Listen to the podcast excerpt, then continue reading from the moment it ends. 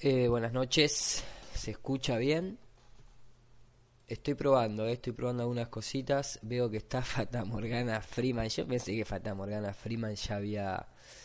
Eh, hacía tiempo ya había desencarnado directamente. Nunca pensé que. eh, que estaba todavía entre nosotros. Eh, pensé que ya te había sido Fata directamente, ¿eh? No, no, no te hacía vivo, no te hacía en este plano, maestro. Pensé que nos ibas a traer información del, del otro, justamente, del otro plano. Veo que no. Veo que usted está acá entre nosotros. Gestionar moderadores. Abrir en otra ventana. Estoy haciendo esto eh, porque este es el, como ustedes verán, Dígame si se escucha y todo eso. Mientras tanto, estoy probando un poquito. Este es el nuevo canal, no es el, el canal de eh, el Dirulanducci, sino que es el nuevo. Esta es la web. Eh, esperen, muchachos.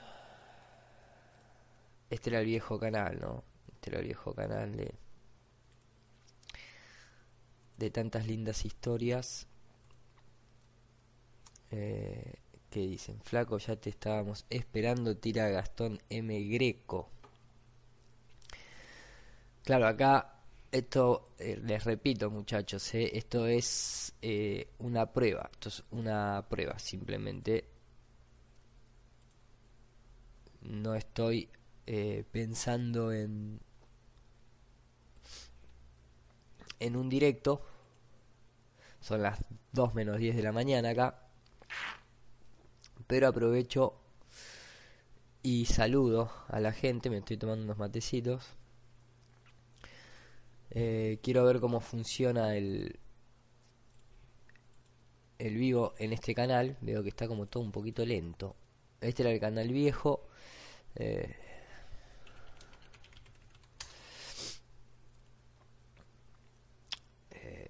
Este es el canal secundario. Y este que ustedes están viendo en pantalla es el canal primario. Buenas y heladas noches. ¿Dónde está el calentamiento global, no? Estaría bueno eso. Cintia Arredondo saluda a Emi. Lo tenemos también a Javier Bautista. ¿Quién más? Bueno, veo que se va sumando gente de a poquito.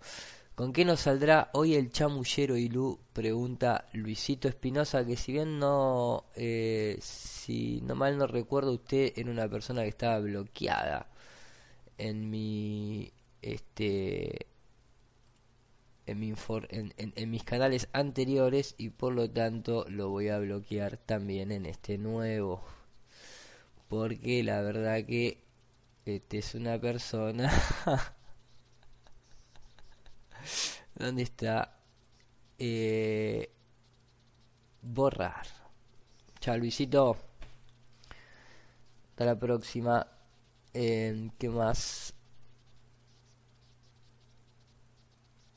Ahí Cintia lo saluda, Luisito. Chao, Luisito, nos vemos. Eh,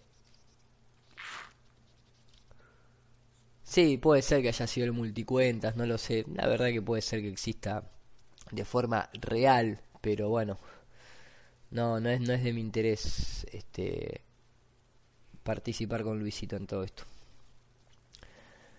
Sí, lo vi a Messi, lo vi a Messi, no solamente con la foto, sino también este eh, pero Fata, usted te voy a poner de moderador porque te conozco hace años ya, pero te voy a decir una cosa, no quiero que recibir queja de la gente porque usted Fata si no toma la pastilla de golpe entra a sacudir seguramente para todos lados.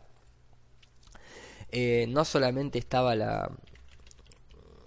Les repito, les digo esto por una cuestión de que tal vez se creen que es un, hangout, pero no, este no es un hangout. Estaba probando eh, la transmisión en directo que se me habilitó en el canal nuevo, por eso no lo voy a poner ni siquiera en Facebook ni nada por el estilo. Este, así que nada, voy a estar acá charlando simplemente, ¿eh? no no va por otro lado.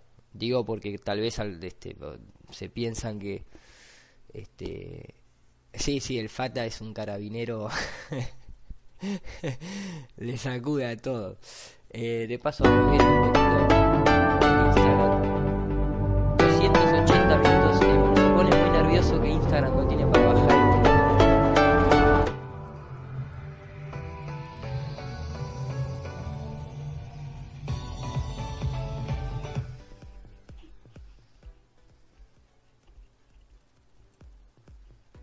pueden ver la curvatura. Miren esa capa curvada de nubes. Eh, ya no entiendo cómo la gente duda que la Tierra es una esfera.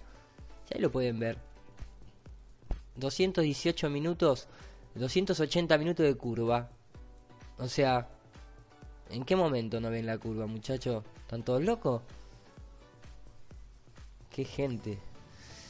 Le mando un saludo a todos los que nos están escuchando. 70 personas se van sumando. And what do you believe? Este, ¿no? Claramente, ¿qué, uno, qué, qué cree uno después de ver 280 minutos sin curva? Eh, este es un muy buen canal de Instagram. Después, este también. Tengo un par de... Acá, este lo voy a abrir a Ale. Eh, aprovecho para comentarle a la gente que tal vez no está al tanto y, había algunos hangouts que simplemente eh, dejaron de, de, estar porque estaban en el canal anterior. Eh, estamos hablando de El Globo se lanza en septiembre, lo digo por las dudas, El Globo se lanza en septiembre y en el caso de que no se lance en septiembre vamos a hacer lo que dijimos con el dinero de la gente, que es o bien donarlo a una institución, a algún comedor o algo por el estilo, o este eh, devolverlo, este, o lo que fuese, simplemente. Acá está el, canal de Ale, eh, uno de las personas que participan en el globo. Y acá estaba justamente el elegido, Messi ahí con el corderito de Dios este y con el Bafomet, obviamente. Aparte acariciándolo, todo muy... Eh, ¿Será que lo pusieron por la barba? Este, ¿O será un culto saturnino? No lo sabemos, ahí está. Obviamente que también mucha gente le va a venir a la, a la mente el tema de Messi con... ¿Dónde estamos? Eh, el tema de Messi. Esta es muy buena. Se pregunta, aguas arriba, aguas abajo y atmósfera. Ahí lo dejamos. Obviamente la de los Red Hot Chili Pepper, los ciclos de la luna y el sol, Just an Illusion. Pero por acá estaba, yo sé que en el canal de Ale estaba la, acá está el Cornuti, el cornuto de Messi que uno puede decir, ese cornuto lo hace eh, por qué motivo. O sea, lo hace realmente porque le estaba más cómodo. Después de ver, o sea, esto fue previo, por lo menos eh, creo que cronológicamente fue previo a las fotos con eh, con la cabrita y el Bafomet me parece que fue previo. Ahora Argentina va a jugar contra Israel también, ¿no? Algo que mm, podría eh, simplemente unirse con todo este tipo de cosas. Ni hablar, me acuerdo también en la época del 2014, un año en el que se llegó a la final, en la de Brasil, me acuerdo también, ¿no? El ojito ahí este, opa, bueno, tranquilo, tranquilo, el PD Player se volvió loco. Ahí, este, mucha gente que tal vez no está en el tema cree que cruzó el brazo para mostrar el reloj pero bueno, el que el que lo quiera ver así ya demasiadas evidencias que se van uniendo, me acuerdo Aviati con el ojo de Horus, Aguti con el 666, Zlatan Ibrahimovic cuando se sacaba la remera, los tatuajes que tenía ahí en la espalda tremendos. Jabulón, Jabulani, este, la pelota Jabulani que hacía eh, hincapié en el, bueno, todo lo mismo, ¿no? El culto a Saturno, eh, el fútbol es uno de los, Sion es uno de los mayores cultos que hay a Saturno. Este, y hoy justamente tengo un amigo que acá estaba, ¿no? Un poquitito... no creo que tu nena te haya dibujado esto en la espalda, Ibrahimovic, pero puede ser, puede ser que, que haya sido una coincidencia. Este, y hoy justamente viendo un video en el canal de un amigo, eh, veía ya esto y decía, claro, ahora después de, la situación esta de despertar tal vez a las mentiras de la NASA, como el nuevo amanecer. Un canal que hace videos cortos, este, con simbolismo y de todo, ¿no? Pero eh, me acuerdo que, bueno, acá justamente uno de sus últimos videos era este de de la cabrita, pero claro, en un momento pone una parte de, eh, ¿se acuerdan? David Icke, ¿no? El famoso David Icke, que, a ver si lo tengo por acá, a David, David, no, David, Iker Casillas, no, eh, espere, creo que lo tengo acá.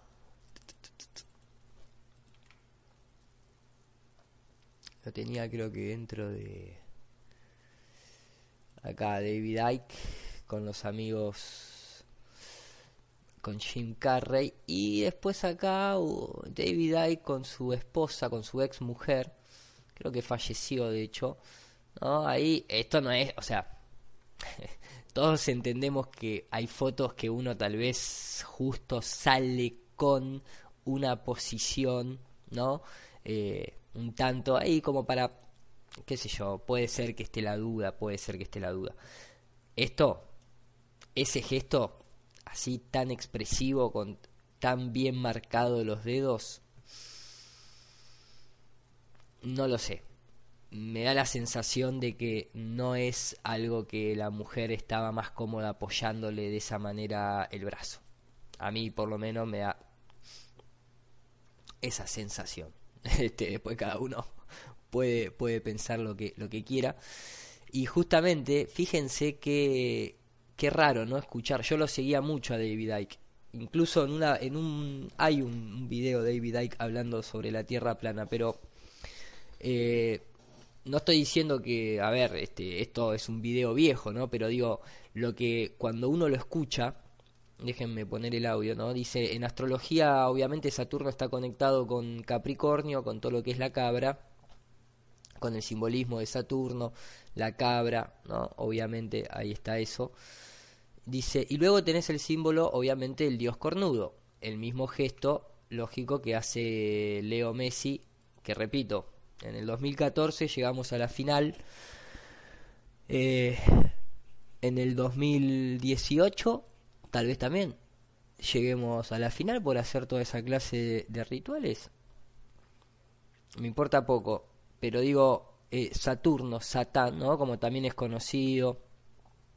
¿No? Y después, bueno, viene este ¿no? la muestrita de, de simbología. Pero a mí lo que más me llama la atención eh, es simplemente, déjenme que adelanto un poquitito, obviamente varias simbología de la que siempre vemos, ¿no? O sea, esto es muy similar a lo que hacía el león el Mesías, ¿no? El león, el Mesías, el león, sabemos, el león Anunnaki, el león sumerio, sabemos la simbología que tiene este, la esfinge, pero digo, eh, me llama mucho la atención eh, se te fue un poquito por arriba igual maestro después, ¿eh? capaz que tenés que hacerlo con otra mano. Lo que acá, cuando David Icke se pone a hablar de Saturno, y que son todas cosas de la NASA las que nombra el maestro. ¿No? Vamos a escuchar un cachito. Porque lo que yo digo es que esos anillos son en realidad un inmenso sistema de transmisión de difusión, el cual está transmitiendo la falsa realidad que está en el rango de frecuencias que decodificamos. Y por lo tanto estamos recogiendo esa falsa realidad. Y acá empieza. Cuando la nave Cassini arribó en el 2004, obviamente la imagen Cassini de atrás, digital, Saturno ahí atrás, digital. Obviamente se me viene a la cabeza el casi que creemos en eso, el famoso video muy lindo, por cierto, de Magna.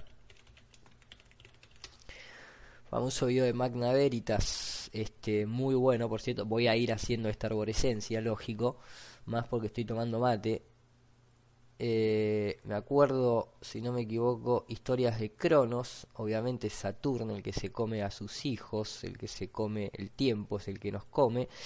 Y acá está, casi ni nos damos cuenta, decía Magna, en un muy buen video.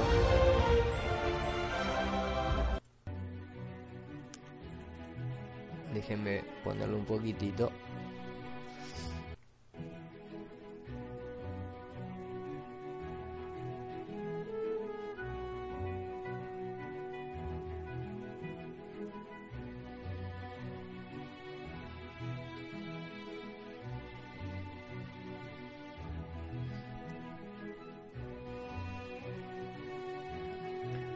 Obviamente sí, que es muy difícil determinar si es verdadera o es sintética. Obviamente.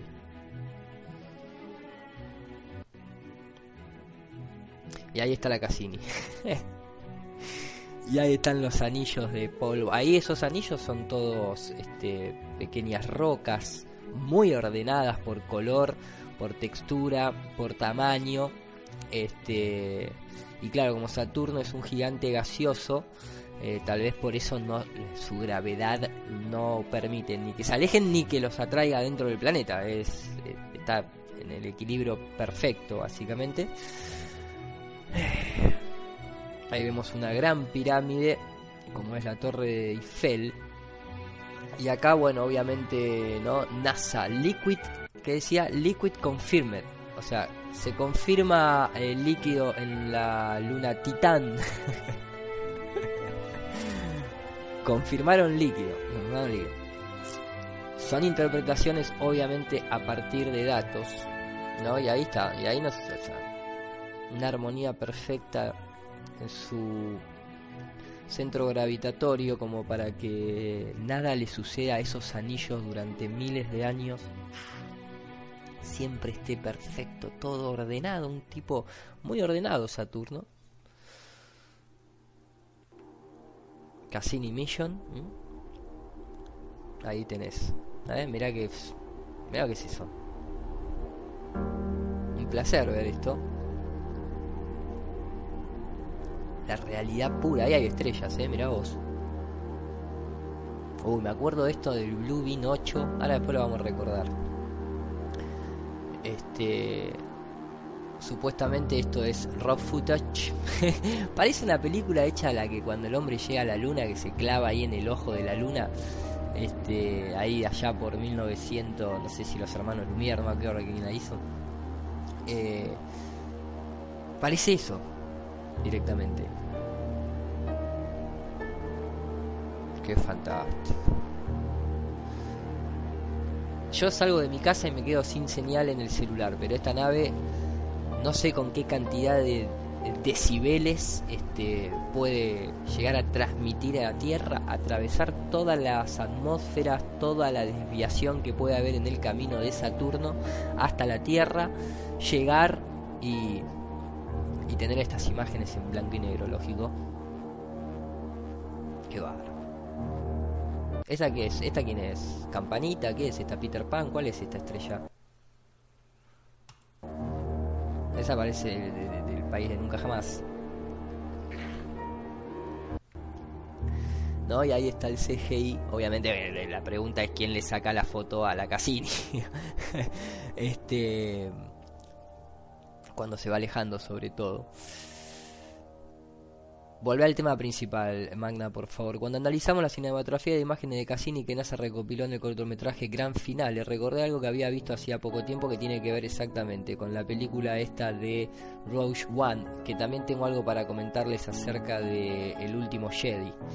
Este que lo lo vi yo acá en esta de Magna y después en El último Jedi se vuelve a ver lo mismo, que es la curvatura constantemente, ¿no? Este, la Tierra bola, el universo, el espacio, la galaxia y el ateísmo, que sería lo mismo que la adoración al sol, ateos, atos, eicios. Mi sospecho de hipótesis tiene que ver con el desafío del heliocentrismo que la evidencia cada vez más difundida de la ausencia de curvatura a cualquier altura, lógico. Y entonces acá ya se puede ver, eh, ¿no? Me encontré con estos tres planos en concreto de Rush One, en donde muy coincidente, ¿no? Es una película de Disney, obviamente gran finale, junto con... La debe haber hecho Industrial Light and Magic, ILM, ¿no? Las industrias de la luz y la magia, me parece que son dos palabras que la NASA conoce, conoce muy bien. La luna, la estrella de la muerte. Y sigue pasando un poquito más,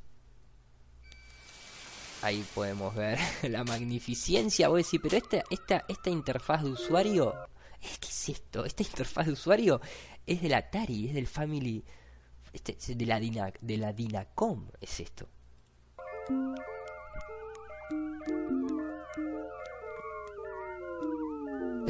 la música que produce es magnífica. El paracaídas el paracaídas. Si no, si no sabes ni qué atmósfera tiene. Ajá. Creo que estaban comentando la última serie que estaban siguiendo en Netflix. ¿No? Y ahí, si no sabes, o sea, imagino que hizo todo esto, me imagino que la resistencia al aire que debe tener, la resistencia este, a fluidos que debe haber adentro de Saturno le permitirán hacer todo ese tipo de cosas. Ahí está la imagen. Usaron la misma que usaron para el Curiosity, pero ahora es para, eh, para Saturno, aparentemente. Buena música tiene. Yo creo que hay buen DJ en Saturno. Bueno, esto lo voy a adelantar porque lógicamente no tiene mucho sentido.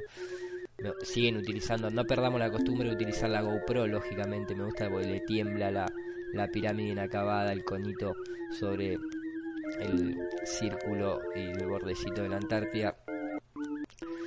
¿No? Y ahí viene, ahí viene, ese fue su último mapeo. Su último mapeo, ¿no? Eso que estamos viendo ahí. Todo esto lo mandó obviamente antes de, estrellarse contra qué. No, ahí va.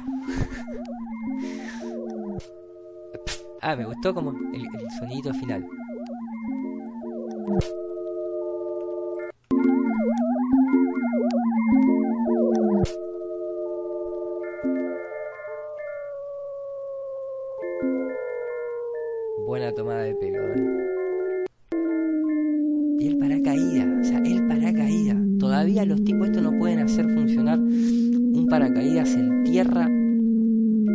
Experimentando con paracaídas en tierra, pero ya saben que les funciona en Saturno.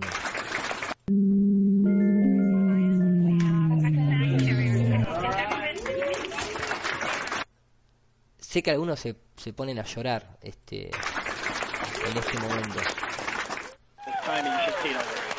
Ah, impresionante. Impresionante. O sea, todavía me acuerdo que la NASA este están haciendo esta clase de testeos, a ver si son estos. Esto es, por ejemplo, este es el NASA SMAP satellite will get the dirt on soil moisture. ¿Eh? Ahí tenés, mira.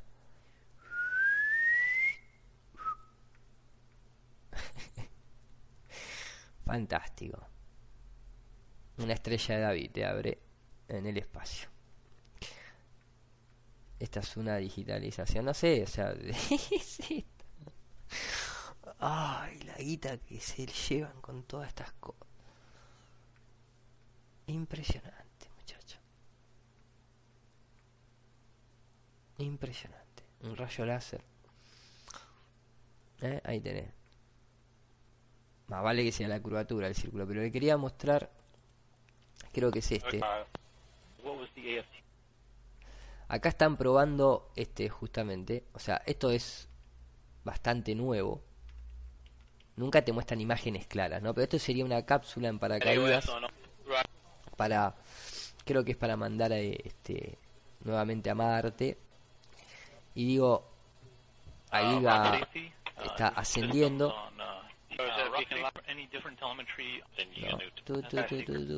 la escalera de Jacob. Y digo, lo más lindo es que, vamos, estoy adelantando. ahí se ve el ovni. Voy a seguir adelantando. Y lo sueltan obviamente de 30 kilómetros, ¿eh? porque aparte la cámara este, es lo máximo que puede tomar, esas imágenes de SpaceX o de los Space Shuttle que te dicen que, ah, miren, ahí se separaron las los motores principales, ya está saliendo al espacio a los 100 kilómetros, olvídense, acá pueden ver cómo cuelga del globo. La van a soltar. Dale, soltar. Ah, perdón. Es, es en el otro. Acá. ¿No? Es esto que está, esto, eso que ustedes estaban viendo era esto. ¿Sí? Obviamente la ponen en un globo, la prueban en tierra en velocidad horizontal, como hacen con a veces con aviones, con misiles y ese tipo de cosas. Pero digo, a lo que voy es todavía están acá probando. Ahí te muestran. buenas animaciones.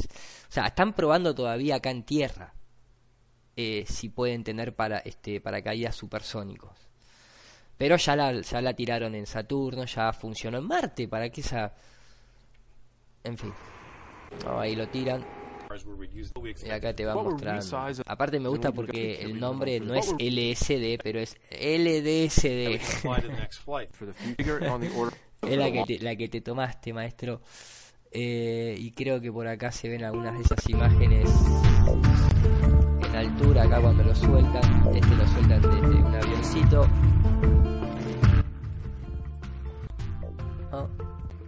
Para ver cómo le funciona. Repito, pensé que ya había funcionado en Marte y en, y en Saturno. Acá le pusieron tres. Después, ¿cuál más tenemos? Y acá creo que está bueno, este ya se lo mostré creo que es este el otro.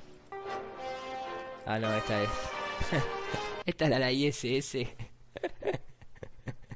la cruz invertida obviamente muchachos no seamos naif esto es una cruz invertida.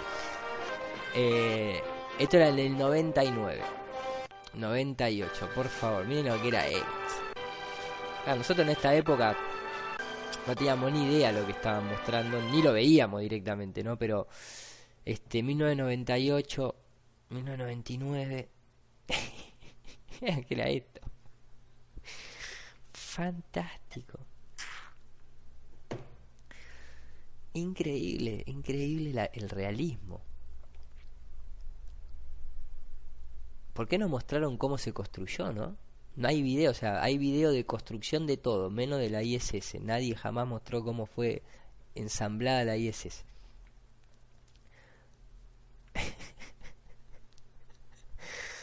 Ah, ahí está, digital con una tierra un poquito plana, maestro, te diría yo. Eh. Después iban acá, esta es la que hacían los de Apolo 13 cuando hizo la película Tom Hanks, el mejor astronauta que tuvo la historia de la NASA, Tom Hanks. Después acá ya había dos paneles solares. Eh, después acá sacaban la parabólica. Y ahí, miren, miren lo que era esto. Nada. Vamos. Tremendo. Ah. ¿Qué pasó ahí? Ahí, miren eso. Muy buena. ¿Cómo estás? Bien, se acaba de venir la pileta. O sea, esa es la... ¿Qué es la verdadera digital? ¿Qué es eso? 2002. Ajá. Muy buena. Ya ahí arrancaban con los colores violetas. 2003. Science. 70 investigaciones. Cómo ponerse en cuatro en el espacio. Cómo plantar marihuana en el espacio. 200 toneladas de hardware. Un destornillador y la aventura más grande de la humanidad. o sea, todo lo ensamblan con este, con esta, con esta. O sea, esto es este y contando además. Eh, esto, esto, con esto, los tipos, o sea, MacGyver, pobre tipo, esto te arma la ISS, te la desarma, te pone el plexor de, de, multiplexor, de multiplexor, te ensambla las cámaras, los paneles solares, todo te hace esta máquina. Vendémela a la ferretería de acá del barrio, por favor. Y contando. Cruise over 1000 hours in space. Hola, hola, hola. ¿Cómo están? And counting. And counting. Ahí cada, no sabemos muy bien cuándo es real y cuándo no por la calidad del video. Y ahí van pasando todos los parches. Los parches bueno, para tapar los agujeros que van dejando con el destornillador. Este. Y después quería terminar de mostrarles eh, algunas cositas de, la NASA. Ahí ven, ahí está. Eh, después quedó. El efecto violeta le gustó a alguien y quedó. Y acá te muestran un poquitito, creo que esto estamos... Ah, miren la ISS. La propia NASA, ¿eh? La propia NASA en el 2014 te toma la, IS así, la ISS así. Pero hay astrónomos acá en Tierra que te la toman con una perfección increíble. Ah, miren esto. Mm, me parece un poquito artificial, muchacho. Aparte las estrellas así no se ven. Ah, está bien, es una composición digital en el propio centro de laburo de la NASA. Este... Hello World. Now communicating with light. Y claro, con Lucifer, obvio. Aplaudí. Aplaudí antes que incluso termine el video, ¿no? Este, ¿qué más tenemos acá? Alguna que otra cosita interesante. Opals. Mm. Y este era un poquito de los que le mostré. Esto es lo que les iba a mostrar acá. Fíjense que esto es lo que. Bueno, esto, esto lo he mostrado un par de veces. Las distancias de cómo se ve el, el equipamiento que es gigante. Y acá ponen, obviamente la Tierra es plana a esta altura, que son los 30 kilómetros. Ahí largan. Corte, corte. Ni siquiera 30 kilómetros, perdón. Creo que 30 kilómetros exageré un poco y ahí tienen el sistema de rotación y equilibrio, pero esto es ahora, esto es ahora en el 2017 fue esto, entonces, ¿dónde están todas las misiones anteriores en el cual ya estaba todo hecho? O sea, la NASA mandó la Viking eh, en el 2017, miren esa planicie total ahí. este miren esa planicie total, porque esto que ustedes ven así eh, curvado para adentro, cuando se hace la corrección de la GoPro, queda totalmente recto. Es tremendo. ¿eh? Cada vez se pone más recto, muchachos. Esto de la NASA, imagínense. Y entonces ahí tenés el paracaídas, se destrozó todo, no, no estaría sirviendo. Pero los tipos mandaron el Curiosity, la Viking, la Cassini, le hicieron aterrizar en un McDonald's que había en Saturno. Este. Parece Mike Hughes, el, el, tipo que se tiró con el cohete que se hizo bosta.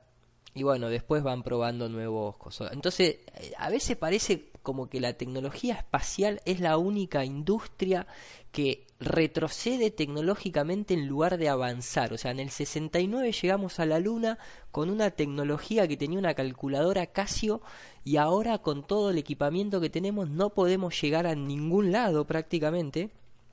Incluso hoy veía esta noticia, eh, una nueva noticia en RT, que la tengo acá en el celular. Espero que se esté escuchando todo bien y que esto se esté grabando y, y todo lo demás, ¿no? Porque no, no estoy solo esta noche, no chequeé nada. Eh, confírmenme que se está escuchando bien. Este, por favor, se los pido. Que estoy buscando esta noticia que les quería decir. Acá dice, así vuela, ¿no? Ya que estábamos hablando de paracaídas supersónico y todo eso.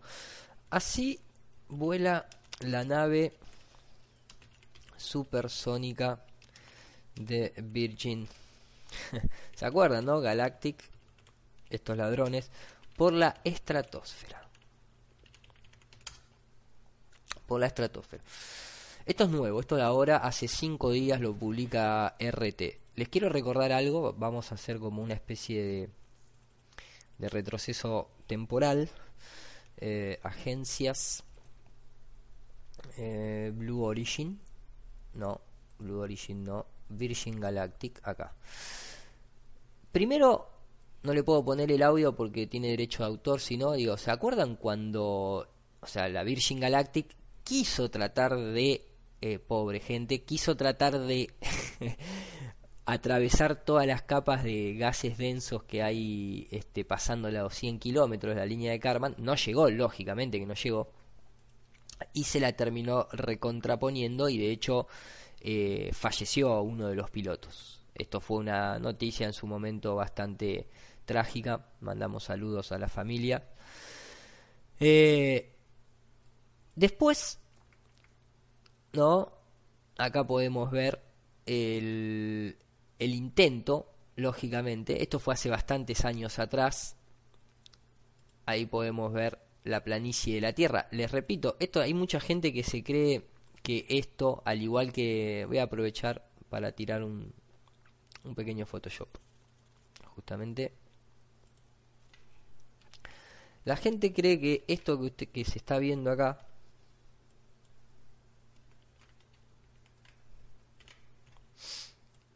eso que se ve ahí creen que es una curva en el sentido más allá de la orientación de la cámara, creen que eso que está ahí es porque la Tierra es esférica.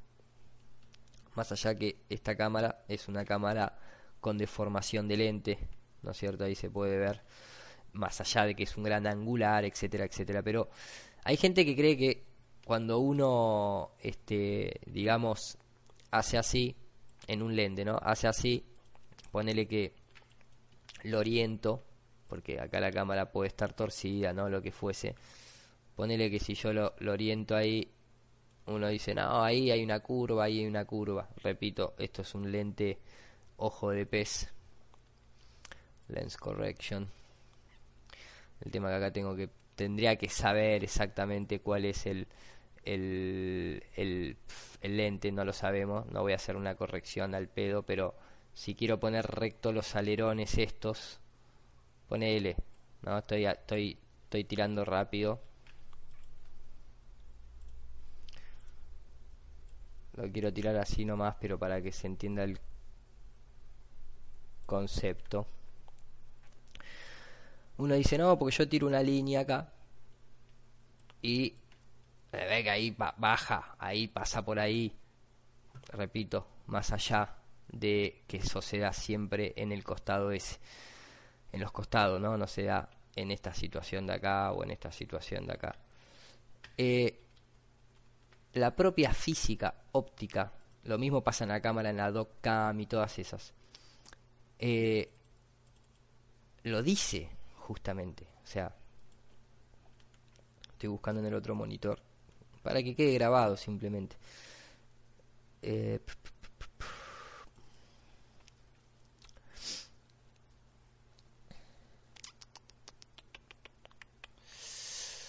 ¿Dónde lo tengo? GoPro Tools. La propia, ¿no? OptiWiki, la propia ciencia que se encarga, ¿no? la propia óptica, te dice que la imagen resultante siempre es circular. ¿Por qué? Porque tanto el lente biológico como mecánico, como artificial, como puede ser el de una cámara, es convexo.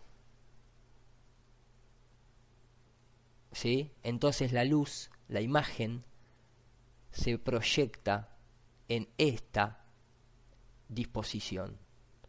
Eso que uno ve acá es un círculo, porque es el máximo de la resolución, porque está a nivel del ojo y porque la perspectiva, como se puede incluso notar con el humo, que el humo no va a llegar hasta el borde de la atmósfera del otro lado de la esfera, colapsa ahí, se cierra, es simplemente eso. Lo mismo pasa en Adocam y lo mismo pasa en muchas. Hay en otras cámaras de altitud que no pasa eso. Y eso es donde surge la duda, justamente. Eso es donde surge la duda, donde uno dice, ah, las anteriores las tengo que ver con otros ojos, porque eso no es lo que está sucediendo.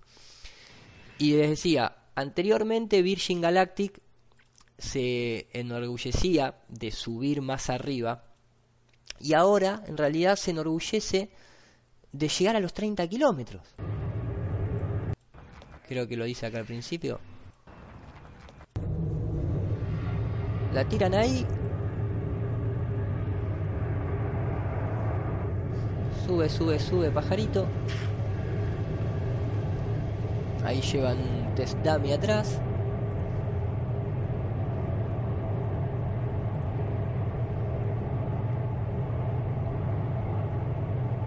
va, ahí va, ahí va, ahí dale que llega, dale que llega. Listo, cortó. Chau. Hasta luego, Virgin Galactic. ¿Sí? En el segundo vuelo de prueba propulsado, la nave espacial alcanzó una velocidad de 1.9 Mach y una altura de 34,9 kilómetros. Y yo digo, pero si el X-15 de la NASA en su momento el X15 alcanzó, ¿cuánto alcanzó? 450 kilómetros de horizontalidad, me imagino, porque todo el mundo que tiene más o menos visto este tema sabe que alcanzó unos 80 y pico de kilómetros, si no me equivoco. Eh... Vuelos a mayor altitud en los Estados Unidos existen dos definiciones para astronautas. Según la altitud que haya conseguido, la USAF decidió dar las alas de astronauta a aquellos que superan el límite de 80 kilómetros, este, ¿no? porque el 100 kilómetros es esa salida. Y justamente las alturas son, ¿no? Supuestamente acá en el vuelo del 62 se alcanzaron los 95 kilómetros, después los 80, eh, en el vuelo número 90 los 100, los 107, no, pero el promedio es ese. Entonces tenemos una tecnología ¿no? con los vuelos del X-15 superiores a los 80 kilómetros de altitud en la década de los 60, principios incluso de los 60, y en el 2018 con todo el, avance en la tecnología este, industrial, en todo el estudio de la aerodinámica, aplaudimos que llegamos a los 30, 40. Es una cosa, es, es la industria que más retrocedió desde que se creó. o sea, antes la gente viajaba al espacio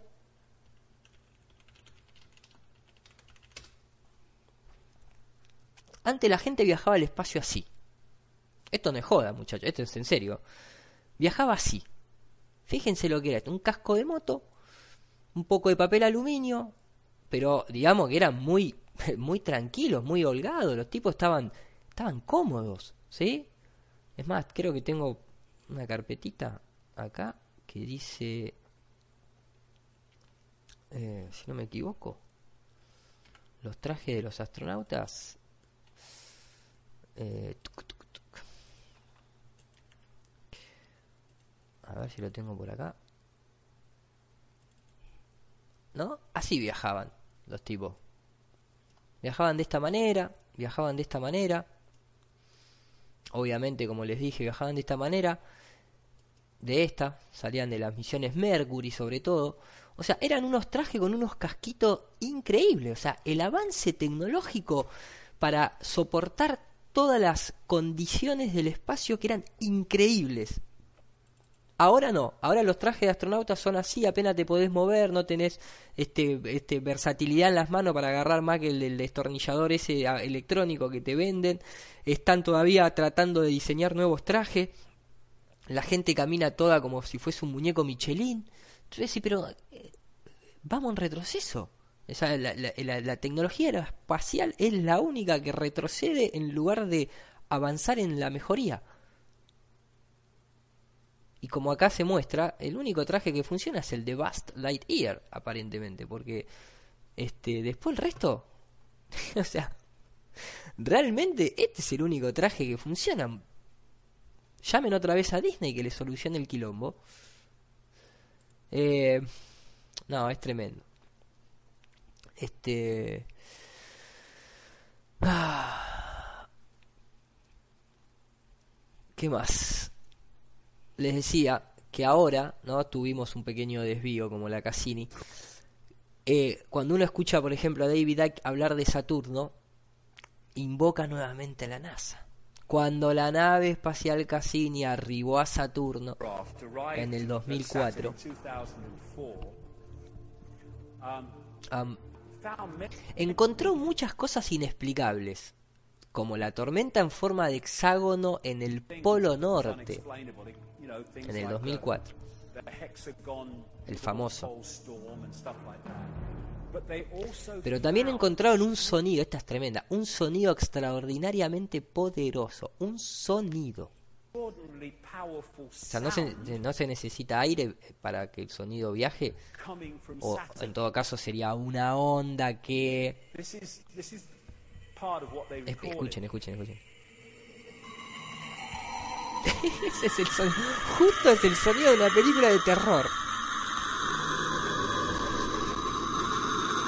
Parece que el espacio es bastante maligno. ¿eh? Nice, man. Um, and I got uh, sent this by a sound engineer. Y obviamente se lo envió un ingeniero de sonido que no sabemos quién es. ¿No? Y entonces, imagen digital, imagen digital, imagen este, representativa de semática. Eh, no, y, y, y sí, estoy uh, acelerando. Este es el polo sur. El polo sur. This is a standing wave created by sound. Created by sound. Created this perfect six-pointed star. Y entonces sigo. Nuevamente que está por acá adelante. Obviamente. are constantly bombarding us the frequency field of what they represent. Bla bla bla bla. Come from? Well, maybe it had rings, but it weren't rings we could see. We can see them now. Well, this guy Norman Bergen, Norman Bergen tiene 90 pirulitos, tiene una larga trayectoria en la investigación del espacio y de la tecnología desde hace mucho tiempo y su vida cambió cuando comenzó a estudiar la fotografía. No son fotografías, son representaciones digitales que obtuvieron los Voyager 1 y los Voyager 2 de las expediciones espaciales a Saturno. ¿no? La Voyager 1 hace poquito dejó nuestro sistema solar. O sea, esto mandó, o sea, esto fue en la década de los 70 que se envió. Este, esto fue lo que les envió la foto desde Saturno, pasó por Júpiter, este, pasó por, eh, pasó por mi casa también y me sacó una foto. Eh, fotografías, esto dejó fotografías y está la voy ayer 2, lógicamente. En fin. Eh, sigamos. Esto lo corto. Pero no sé si van viendo por dónde va la mano, ¿no? O sea, esto ya no se puede tomar. ¿Cómo lo tomamos esto? Que arribaron en los 80 y en el 81. Pero cuando las estudió se dio cuenta de que había algo muy extraño con los anillos de Saturno. Y él decía esto en su libro. Los fabricantes de anillos de Saturno, hace varios años un número de personas en el mundo de la astronomía y la física comenzaron a teorizar que estos anillos tenían que ser mucho más jóvenes que el universo, tal vez de solo unos 100 millones de años. Pero un par de imágenes, ahora dice imágenes, muestran un cambio en 5 minutos. Lo que te está diciendo es que no existe tal cosa como 100 millones de años, que todo es espontáneo, todo es luz y todo tiene esas características, no tal vez las darwinianas big baneras que nos quieren, big bananeras que nos quieren meter. Bla bla bla bla bla.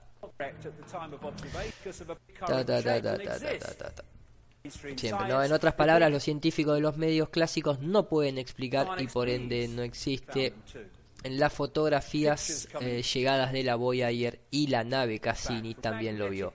Y si Fabric son los mismos artistas digitales. Él lo llama vehículos electromagnéticos y son inmensos. Algunos, muchos, muchas veces más grande que la Tierra. Y acá tira el número mágico. Tenemos que cambiar nuestro sentido de percepción. Y acá dice que en términos de representación de tamaño, esta es la Tierra, ¿no? Esa que está ahí eh, contra el tamaño de Saturno.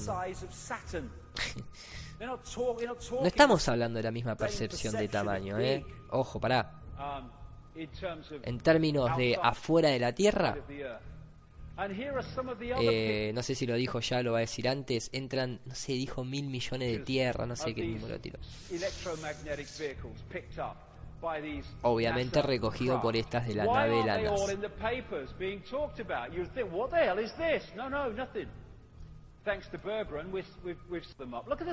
Acá. Este es uno de los uh, anillos. Uh, y obviamente acá encima este nombra el Hubble. Perdón muchachos, eh, pero para el que lo quiera ver, este, porque yo no lo tengo subido en mi canal eh, aún tengo que volver a subirlo, pero acá está, el que quiere conocer un poquito acerca del universo mágico del Hubble, ¿no? Este, acá se cita, o sea, fíjense que todas las fuentes que se citan para esta clase de conspiraciones reptilianas son todas fuentes de la NASA. Miren el, tamaño de esta maldita cosa. Uh, y aquí hay un par de fotografías de la nave Cassini uh, puestas juntas. Va, fotografía en el espacio, con toda la radiación que supuestamente hay. Bueno exactly what Bergeron was describing from Voyager. And this is the other thing. He found pictures él encontró unas fotos, cosas escupiendo desde estos vehículos electromagnéticos hacia los anillos de Saturno y los estaban fabricando, ¿eh?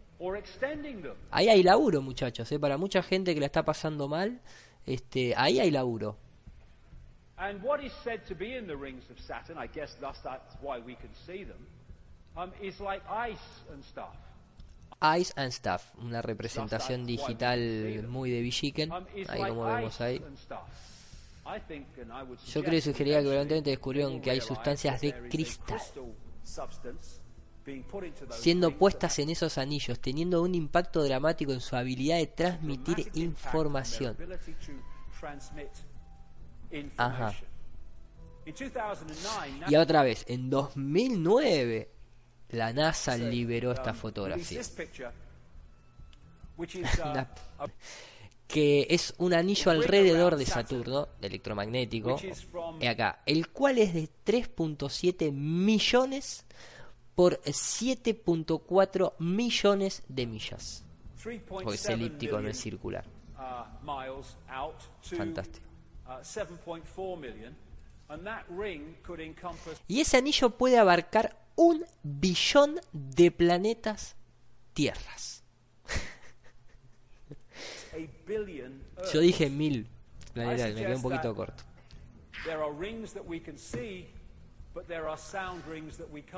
Pero hay algo, hay algunos que no podemos ver que vienen cruzando y nosotros los recibimos, muchachos. Las ondas gravitacionales, capaz que son esas las que descubrió el CERN.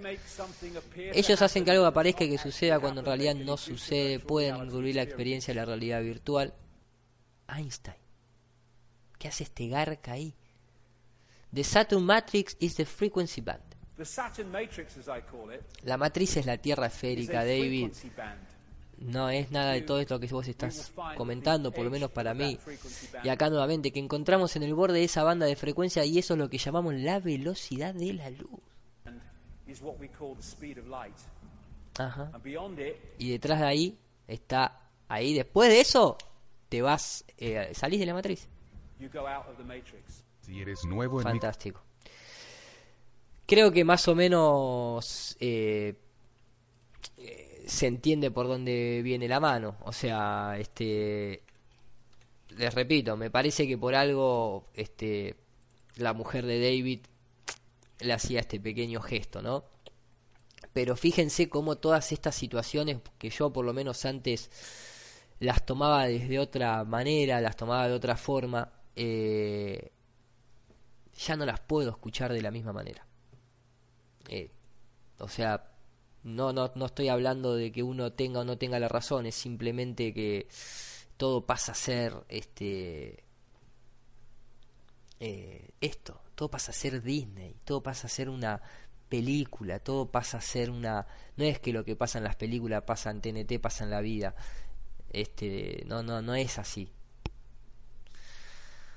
En fin, eh, más o menos van viendo por dónde viene por dónde viene la mano, ¿no?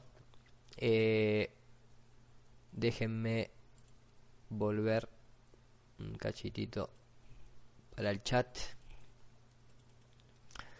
Sebastián Morales es el que nos tiró el grupo nivel plano, está en el chat con su tribu mandando mensaje de niño de 10 años, no sé ni qué están hablando. Maximiliano Recio, Irú, ya lo sabe. Rogelio anda a dormir. Bueno, acá se armó como una especie de telenovela más entretenida que incluso que la de Disney. Eh, bueno, saludos, 200 personas, che. Eh, saludo grande a todos. La verdad que este, este, mm, eh, este directo lo, inicié simplemente como un testeo del canal nuevo, no nada más que por eso salieron un par de temas ahí aleatorios, lógicamente, pero no, no tenía la intención de eh, mandámelo a irulanducci.gmail a Siribon. Eh, Jordi Barea, maestro, ¿cómo anda? Saludos allá a Barcelona, gran canal, el de los hermanos eh, Barea. Siempre están aportando cosas muy interesantes. No estaba suscrito acá. Este Jordi, está David Barea, justamente.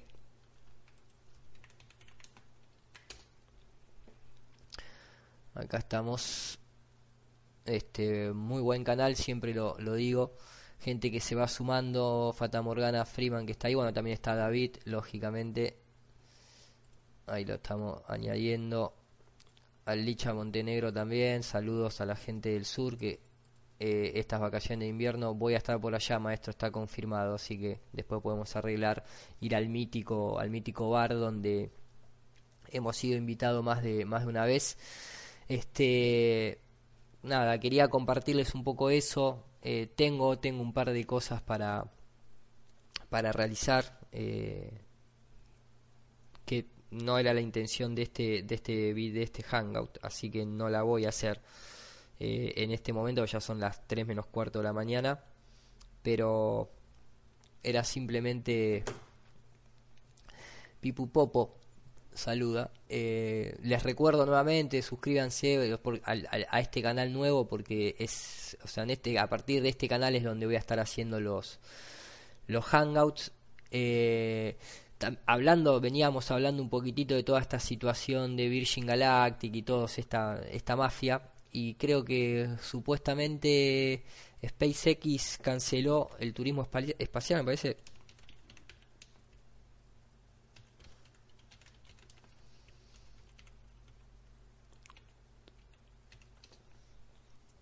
si no me equivoco. The tourists will have to wait. este. SpaceX, acá. Esto fue hace 13 horas. Space tourists will have to wait as SpaceX plan bigger rockets. Esto fue hace un tiempito para atrás. Pero ahora, esto fue ahora, el 4 de junio, hace un par de horitas atrás, SpaceX retrasa el turismo espacial con misiones a la Luna. O sea, todo el tiempo se retrasa. Se retrasa y se retrasa y se retrasa. SpaceX conocido este, por hacer grandes promesas. Ta ta. Acá dice the company won't be sending space tourists to the orbit moon this year. I probably announced. Instead, it will be in the middle Claro, porque en el 2018 ya tenían que estar mandando gente a la luna. ¿Dónde van a mandar estos ladrones? Eh, bueno, parece que tendremos que esperar que pase que pase el mundial. Ahí después viene otra vez este, alguna que otra cosa, algún atentado que van a meter por ahí. Va pasando el tiempo y ya vamos a estar en los comienzos del 2019 y bueno, vamos a ver si en los comienzos del 2019 este esto estaríamos yendo no nosotros porque es muy caro, ¿no? Pero este podríamos ir a la luna. Mientras tanto, mucho cohete, maestro, pero poco humo. Eh, incluso a mí me, o sea, en, el SpaceX eh, ¿se acuerdan ese que hubo poner fake, total, si es lo mismo. Uno de los lanzamientos este, que se perdieron, lo que pasa que ahora pone fake y te salen mil millones de videos, ¿no? Pero quería encontrar ese que, este, vamos a poner from helicopter, launch from helicopter.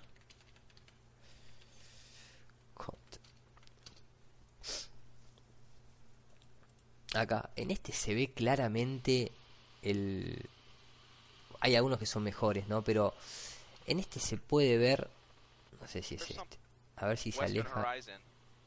Acá. Acá se puede ver con claridad. O sea, vino de allá. Esto viaja horizontal como una nave, como un avión no va a ningún lado en absoluto. ¿Eh? ¿A dónde se creen que va esto? ¿Ustedes creen que esto va a salir a algún lado? ¿Que va a irse al espacio? No se va al espacio ni por elevación ni por distancia. O sea, esto está viéndose desde un helicóptero, desde este lugar hasta donde se puede ver acá más o menos en el horizonte. ¿Cuántos kilómetros se piensan que esto es una ciudad?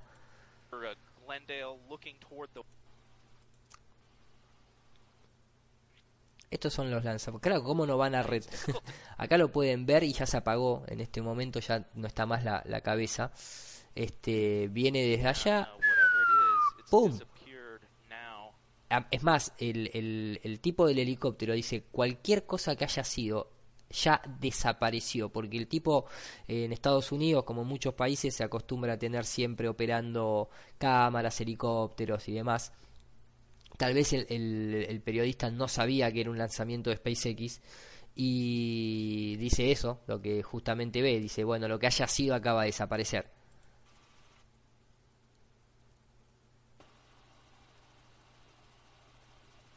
Ahí lo dice, ¿no? And uh, whatever it is, it's disappeared now. whatever it is, it's disappeared now. Where disappeared, man? Behind the curvature of the earth. eh, pero aparte, disappeared over the horizon. Over the horizon. O sea, desapareció arriba del horizonte. Ni siquiera favorece el comentario del, del que lo estaba viendo ahí. este, el mail es iru landucci arroba gmail. Digo, esto es un avión, eso que veían ahí era un avión. Y eso que está ahí es un avión. No, esto es una torre, me parece. O sea, peor todavía. Ahora, lo curioso es que cuando uno ve esta clase de trayectoria, yo me acuerdo que justamente eh, eh, meteoritos y cometas, eh, meteoritos artificiales, o sea,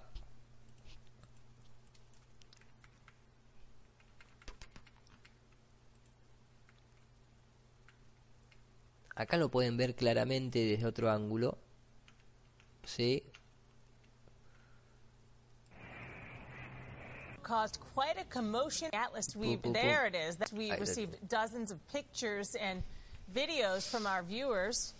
Do we have Im- there Ahí, it is. ¿no? That's the image I'm talking about. Ahí está, Did you ahí está la ciudad abajo. Esto está totalmente see it horizontal. this morning? Pero no está a 100 People kilómetros looked de up in the altura sky ni and nada saw por el this estilo. from ¿eh? Naples to Port Charlotte. They emailed, called us, wanted to know what was going on. And the National Weather Service even put out a tweet to explain what NBC2 has learned was a once in a lifetime phenomenon.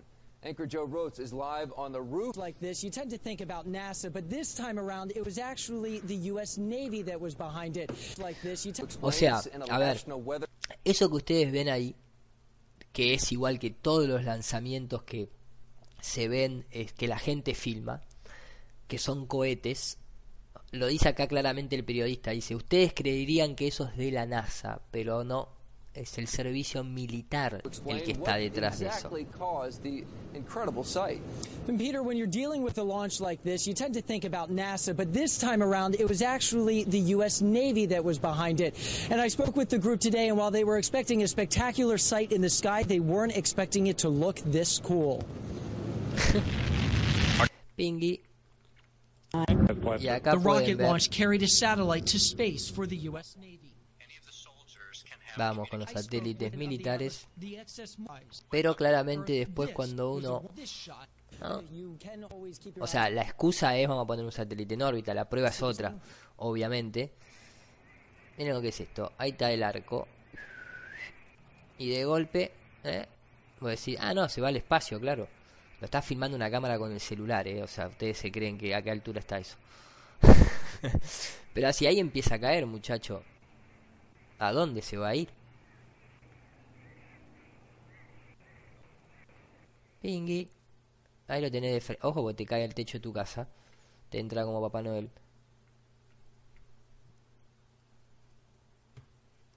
Ahí está el puntito.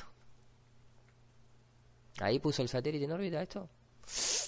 Yo lo veo medio jodido.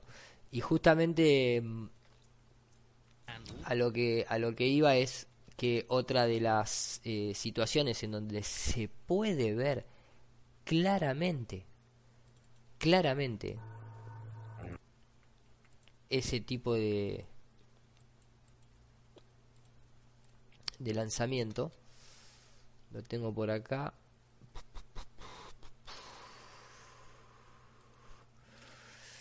Eh,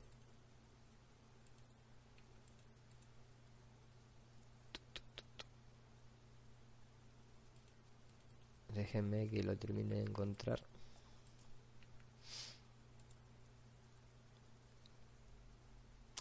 Creo que lo tengo acá. Acá no justamente esto.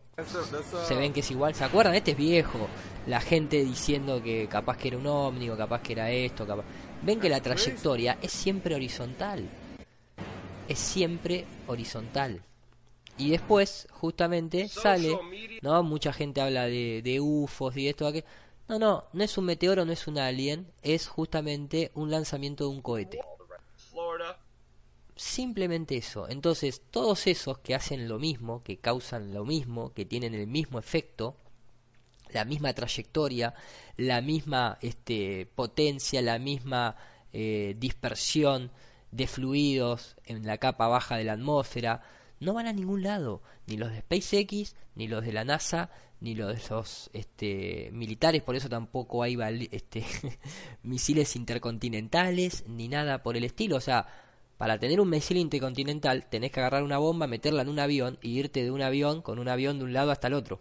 Punto. Eso es un misil intercontinental y soltar la bomba en el lugar a donde el avión llega. No hay un botón mágico color rojo en el que vos pum, tirás un misil que recorre de Estados Unidos y va a caer en Corea del Norte. No existe. Nunca existió.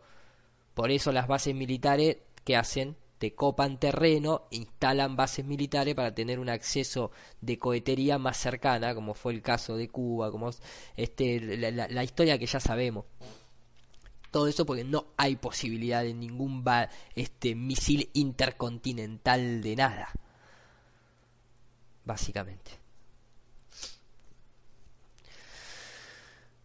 Pero SpaceX sigue poniendo satélites en órbita y nos va a llevar a la Luna, pero en el 2019, ya no más en el 2018, nos va a llevar a Marte, nos va a hacer colonizar Marte, sigue lanzando cohetes, los rehúsa. Qué bueno, SpaceX es el mejor amigo del hombre, es más, más bueno que el ASI.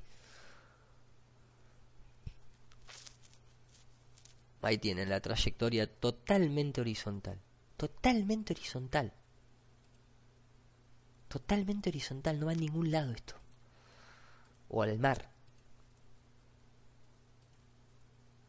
No importa qué, qué emisora pones. Y hay algunas que están muy buenas, creo que esta es una. Cuando hacen un time lapse, este, en el time lapse lo podés ver, pero perfecto ahí. Todo eso es horizontal. Sí, fantástico, quiero ir a la luna. Nuclear Alien UFO. Cómo los boludean, eh. Qué raro que no está mi Kukaku dando alguna opinión ahí. Quiero, quiero bajarme. Hay uno de muy buena calidad que. Miren lo que es esto. Esto es desde otro ángulo. Horizontalidad. Ese es el sonido que hacía Saturn. Chao. Este, ¿A dónde, ¿A dónde van a ir? SpaceX Launch Book de West Coast. Esto va a ir al espacio. ¿En serio? ¿En serio vamos a ir a Marte? ah, qué divertido. ¿Cómo vienen gente en el chat? Ya voy a ir cerrando, tengan en cuenta el delay de este, ir cerrando con respecto al tiempo real que pasa, ¿no? Eh, esperen un cachito que vuelvo a la página del chat.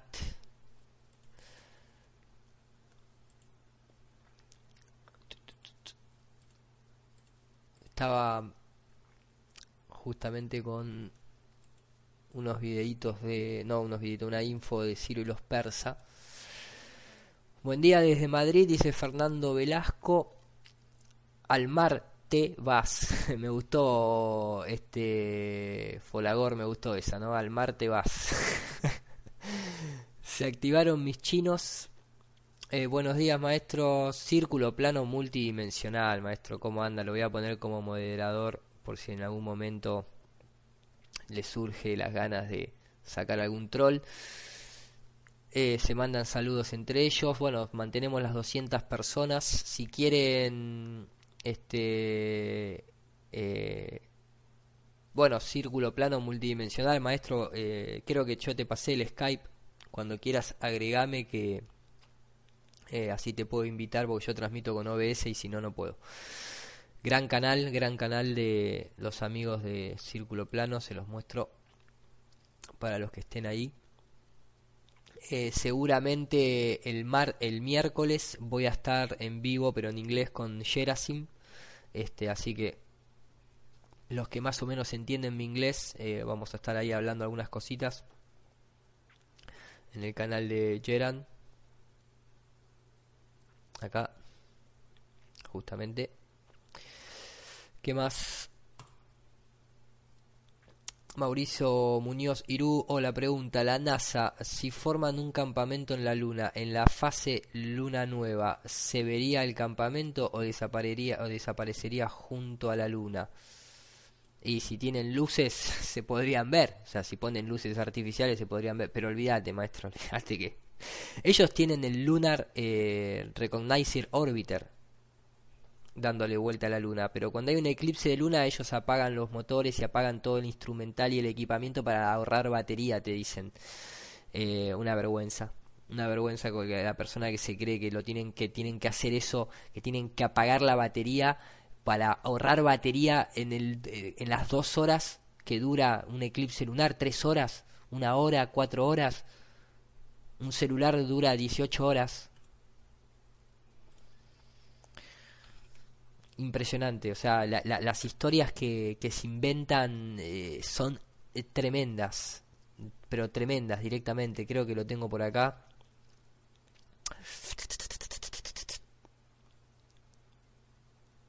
Eh, Se llama Lunar Recognizer Orbiter eh, LRO creo que es.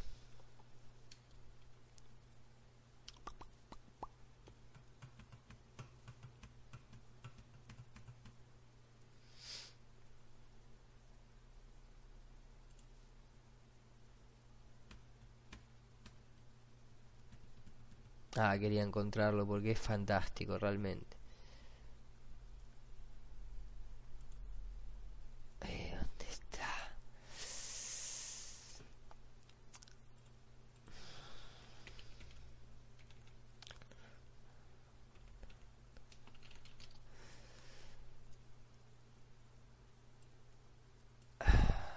Creo que es este.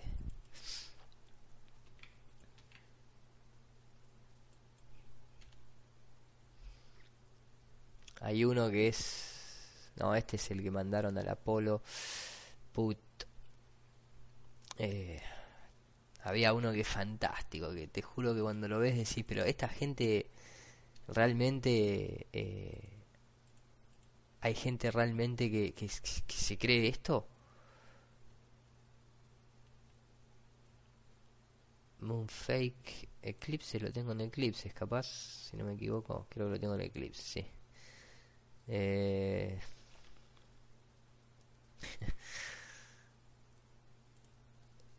L acá, el LRO está bien, sí. Es ese. El LRO. Este es el Lunar Recognized Orbiter. Y lo tengo, lo debo tener en en naves.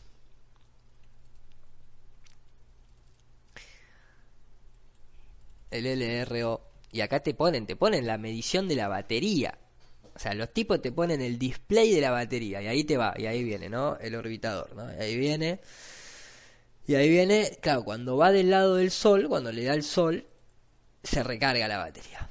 Pero cuando el sol no le da, ¿eh?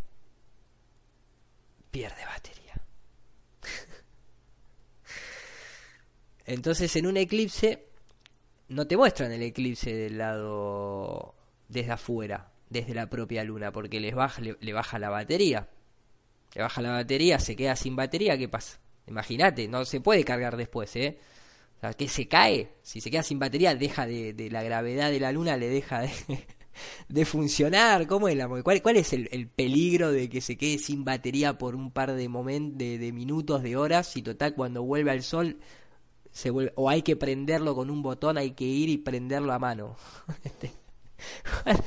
son, son tremendo. Son tremendo. Por favor. Este. Sí, el azote de los Illuminati, no sé por dónde andará. Acá me pone, mirate esto, me pone alguien.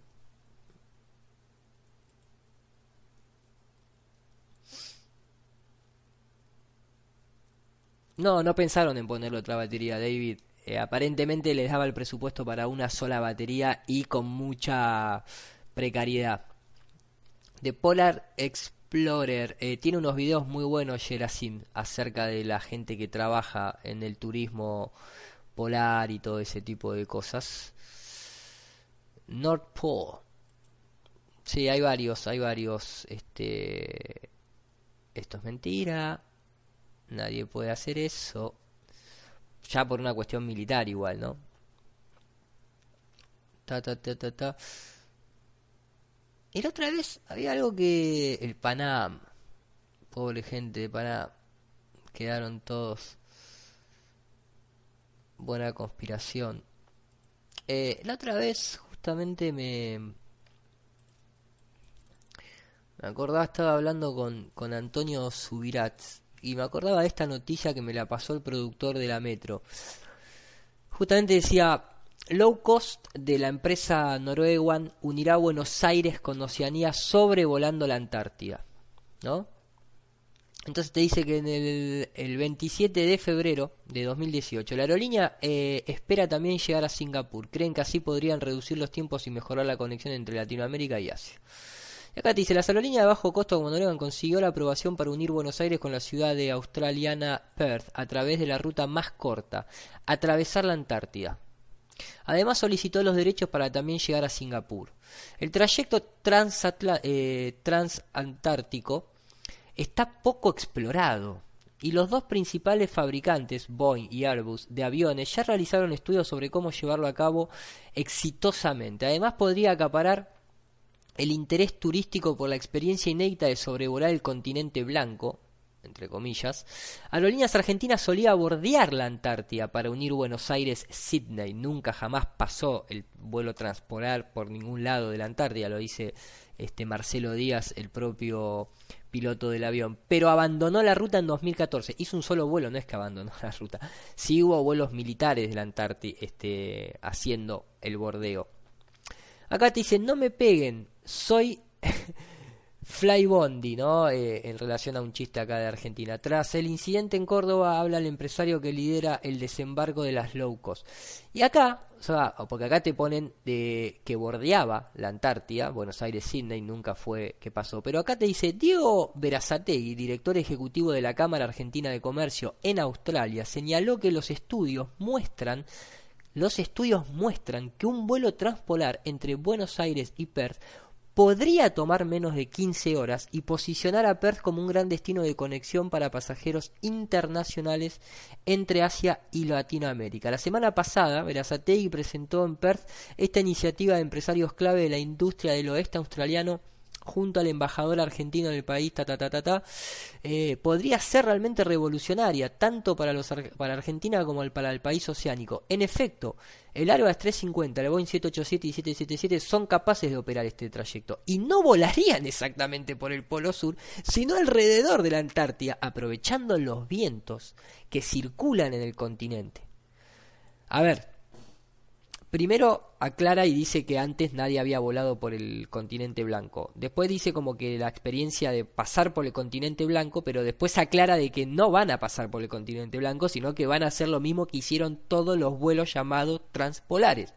Pasar por el costado del continente blanco, o sea, bordeando, no solamente bordeando, aprovechando los vientos que circulan el continente. Esos vientos que circulan el continente, estamos hablando de un aumento de entre 200 a 400 kilómetros por hora a la velocidad del avión. Y hasta a veces puede llegar a ser más, tal vez.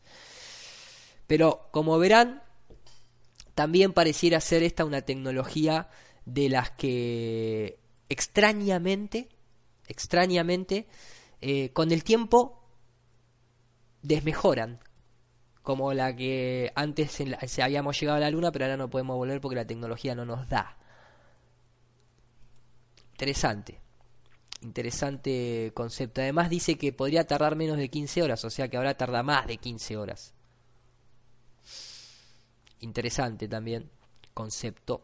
Eh, como les decía, no hay eh, este este vuelo, este vuelo donde está, este vuelo siempre fue así. Jamás, jamás pasó por el famoso polo. Nunca. Nunca. Muy interesante también que justo, justo, ¿no? Algo muy interesante porque si estamos hablando de que la NASA está metida en todo esto, ¿no? Este es el vuelo, si se iría para este lado, pues se va para el otro lado, nadie va para este lado. Eh, si son 11.800 kilómetros y te dice que justamente para 11.800 kilómetros o 7.333 millas este, o 6.367 millas náuticas, este vuelo debería en un Airbus 380 tardar 12 horas, 14 horas en un Airbus 320, pero parece que puede llegar a tardar menos, o sea, pero no tarda menos de 15 en algunos casos. Vemos que eh, el ATC de Melbourne está manejado por la NASA. Los radares de Australia están manejados por NASA. Vemos que incluso en el 2005, en agosto de 2005, este, los servicios aéreos de Australia y Estados Unidos Aeronautic and Space Administration, o sea, y la NASA, firmaron un acuerdo. ¿No? Acá pueden ver, que lo quiere buscar al PDF, NASA Technical Report Servers. En agosto de 2007, Service Australia and United States National Aeronautic and Space Administration conduct a validation experiment of the air traffic control produced associated with the atomic, the automatic dependent surveillance broadcast. Parece que la NASA está metida un poquitito acá, ¿no?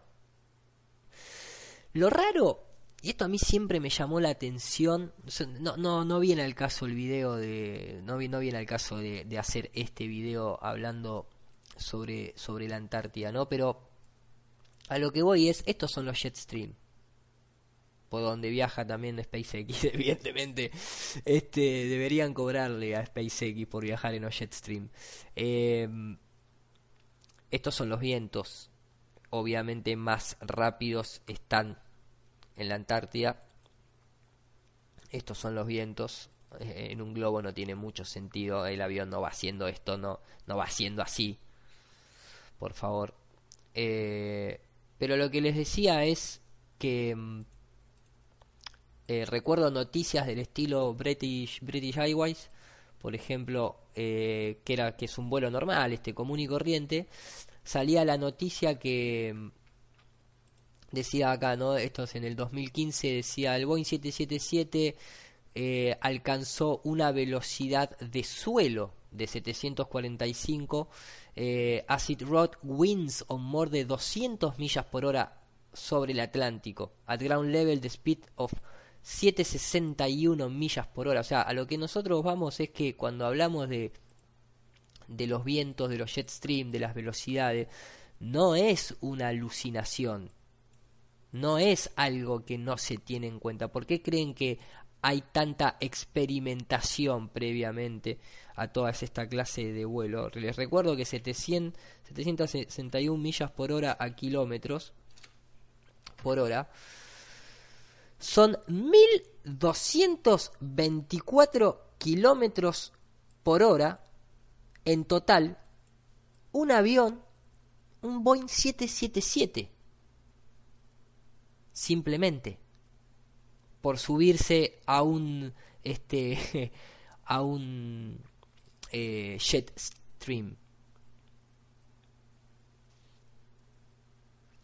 The happy result o sea el, el resultado positivo del, de, la, de, de, esa, de ese fenómeno es que el tiempo tomó eh, dice the time of just 5 hours and 66 minutes which arrived an hour and a half before schedule una horita y media antes de lo previsto.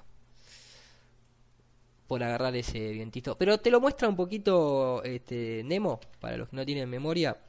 Nemo Turtle ya que hablamos de las tortugas que sostienen la tierra plana.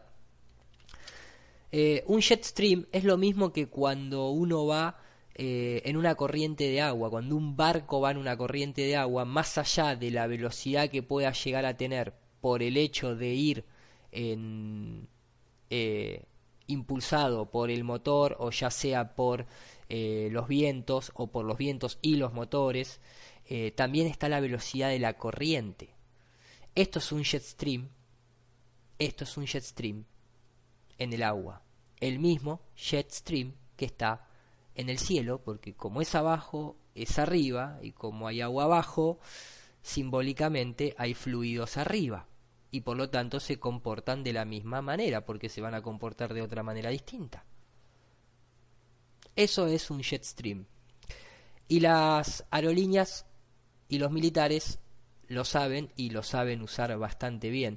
Y siempre a mí hay algo que me llamó mucho la atención, porque Acá vemos todo el tiempo, bueno, ¿no? La militarización, el tratado antártico, eh, un poquito de simbología ahí cuando hacemos, cuando firmamos el tratado, ¿no? La, la planicie desde la Antártida, este, la, el capitán Cook, este, y Clark Ross tratando de salir a algún lado y no podían, viajes, eh, publicidades viejas, eh, Sudamérica, Sudáfrica Airways dejará de realizar la única ruta directa que conecta Argentina con Sudáfrica. Y ahora tenés que irte hasta Inglaterra. Este, me acuerdo, el, el título me gusta. Requiem para un vuelo transpolar que no era transpolar. La Gaceta Aeronáutica de Argentina te lo escribe. O sea, nunca fue transpolar el vuelo, muchachos. Entiéndanlo que nunca jamás nada pasó por los polos. Este, eh, el único que está en los polos son los Rockefeller Mountains. Los Phillips, los McMurdo. Esos están ahí. Eh, pero me acuerdo que hay, dos videos muy interesantes. Uno que es... eh, ¿Dónde está? Acá, ¿no? Que supuestamente se dice que si el vuelo lograra hacer lo que tendría que hacer, voy a recordarles qué es lo que debería hacer el vuelo. Supuestamente, en esta forma del viaje, en una esfera, sería el viaje más corto. Por lo tanto, tendría que durar menos de estas 15 horas o de estas 14 horas y demás. Pero a mí lo que siempre me ha llamado mucho la atención es que el propio piloto que realizó el único vuelo eh, transatlántico, entre comillas lo digo, eh, perdón, transpolar, que como ustedes ven nunca fue eh, transpolar. Él mismo dice, acá Marcelo Díaz, que muestra el mapa, esa línea que ustedes ven ahí es por donde pasa el avión y de estas rutas a la costa, simplemente a la costa del supuesto continente blanco, hay más de 2.400 kilómetros, o sea, o sea, de la costa nada más. Y acá lo dice, y quiero que lo escuchen bien, eh, porque esta es una de las dudas que siempre tengo, que supuestamente si uno hace ese viaje transpolar es para ahorrar tiempo. Pero al mismo tiempo dice que el vuelo es el más largo, uno de los vuelos más largos que se ha realizado con 16 horas y 45 minutos de tiempo de vuelo sin contar el aterrizaje y sin contar eh, el despegue. ¿Qué quedamos? No. Dice, le pregunta a la persona que está entrevistándolo, le dice, y si usted tiene que recargar, ¿puede aterrizar en la Antártida? Ushuaia or in Rio Gallegos? No, no. Or you think you can go non-stop We in go Mira, Gallegos? vamos a dejarlo 16 de acá. Hours acá. fly fly, and the transpolar routes. Example, Dice, and we made this transpolar transpolar routes. hacemos estas Sí. rutas transpolares. We created this in the 1980. That is why the name. Este, number esto of se, the- cre- se creó recién en 1180, 1980. the inbound flight. 1980 por Aerolíneas Ah, Argentina, para la milicia argentina. Somos la primera compañía all around the world. Como diría Da- Daft Punk, all around the world, kind of que hace esta clase de vuelo y estas latitudes latitude. tan grandes. and Buenos Aires. Y Buenos Aires, Sydney, Buenos Aires, Sydney is the longest is the longest flight flight ever made, Ever for made any for airliner. any airliner. O sea, se los traduzco. El trayecto Buenos Aires-Sydney es el vuelo más largo que una aerolínea jamás ha realizado. The inbound flight, due to the winds, El vuelo, dependiendo los vientos, depends, up to tarda más o menos 16 hours 16 hours, 16 hours, 16 horas y 45 minutes. 45 minutos. Flight time. Y lo aclara, fly time, hora de vuelo, not block. not block time. Just take off Take off and landing, 16 horas y 45 minutos.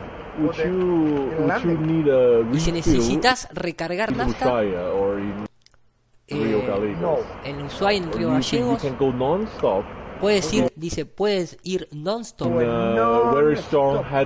condition. Vamos non-stop, dice. the, the most uh, worst condition for Las peores condiciones para nosotros, us lead us to a flight of 16 hours dice, las peores condiciones para nosotros son el hecho de tener que volar 16 horas y 45 minutos, punto. and 45 minutes, which is a lot, my friends. It's a lot.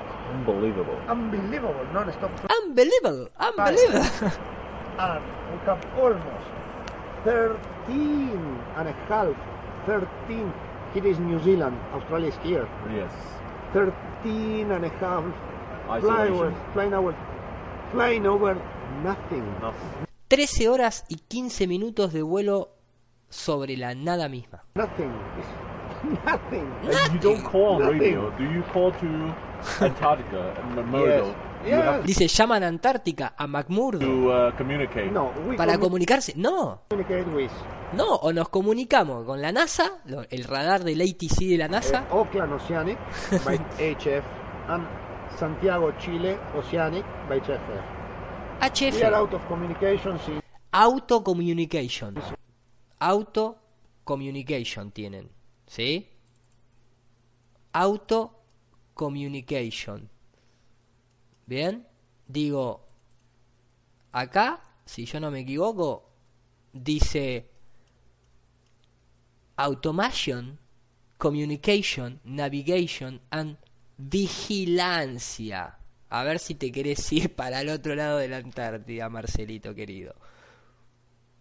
Se comunican con situaciones que ya están un poquitito arregladas, me parece a mí, ¿eh? one and a half hour because we cannot read So how long was Santiago. the last communication? Oh, the last communication Auckland Obviamente siempre a nivel, no hay curvatura ni nada por el estilo. control Ahí tenés el horizonte artificial siempre a nivel.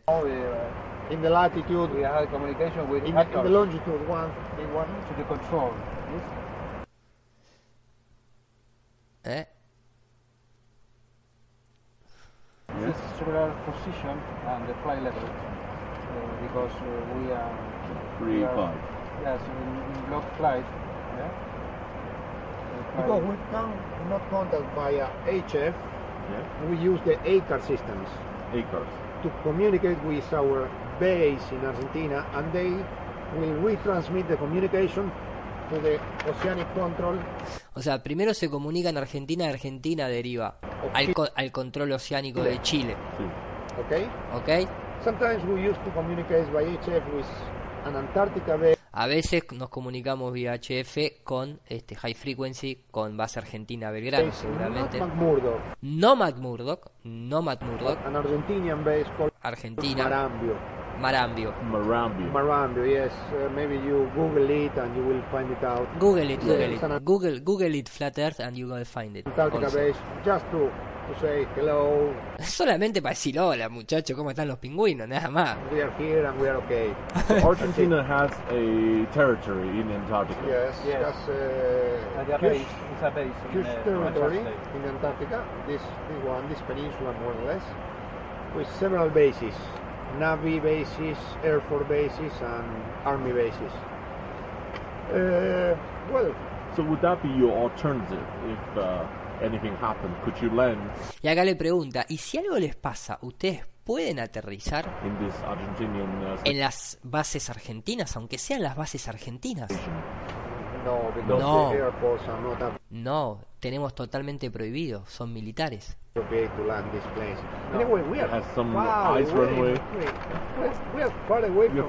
Y acá encima le aclara y le dice, en realidad nosotros volamos muy, muy lejos de las bases.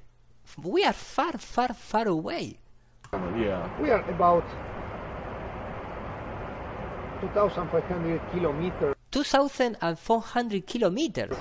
or 1,500 miles from the South Pole. We we are far away from everywhere. We are far away. ¿A dónde querés que vaya? Um, how far south in latitude you think this Okay. route goes? I heard it says uh, as far as 71 degrees south. Exactly, but it's not in this map. Yes, here you can see in this map Todo siempre a nivel, ¿no? Nunca...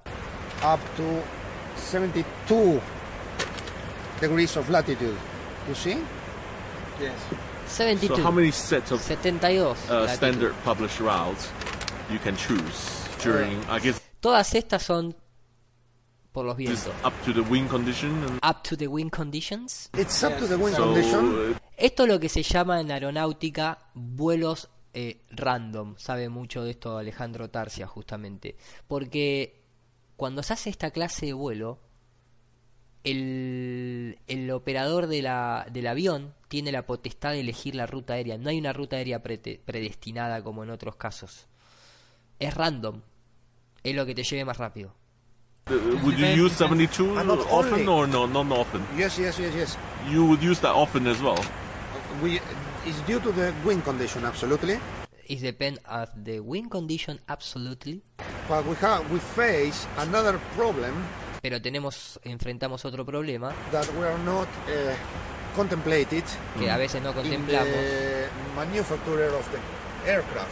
en- con las manubrias de los Fly aviones. at these latitudes O sea, volar, o sea, si uno vuela muy eh, en la latitud 71, 72, se te congela el nafta. have so big frozen point Hay un punto muy alto de congelamiento. A big frozen point of the fuel Yes. and the aircraft of the fuel. is on its limit. Sometimes we face the problem Y el calentamiento global, maestro, y la igualdad de climas entre los polos según la, rotación de la Tierra alrededor del Sol, nunca se desvía la Antártida. Ya en la latitud 71, en la latitud 71. En la latitud 71, repito, latitud 71, repito. No estamos hablando de este que estás en el polo. Digo, no, simplemente para tener en cuenta. Este. Latitud 65 al norte, en Islandia. En invierno hace frío, pero en verano, verdecito, sol. El sol ártico lo ve las 24 horas ahí arriba, más o menos. Este. 180 especies mamíferas, 320 de aves, 3000 insectos, 450 peces, 3000 especies de flora. Pero cuando te vas para la latitud de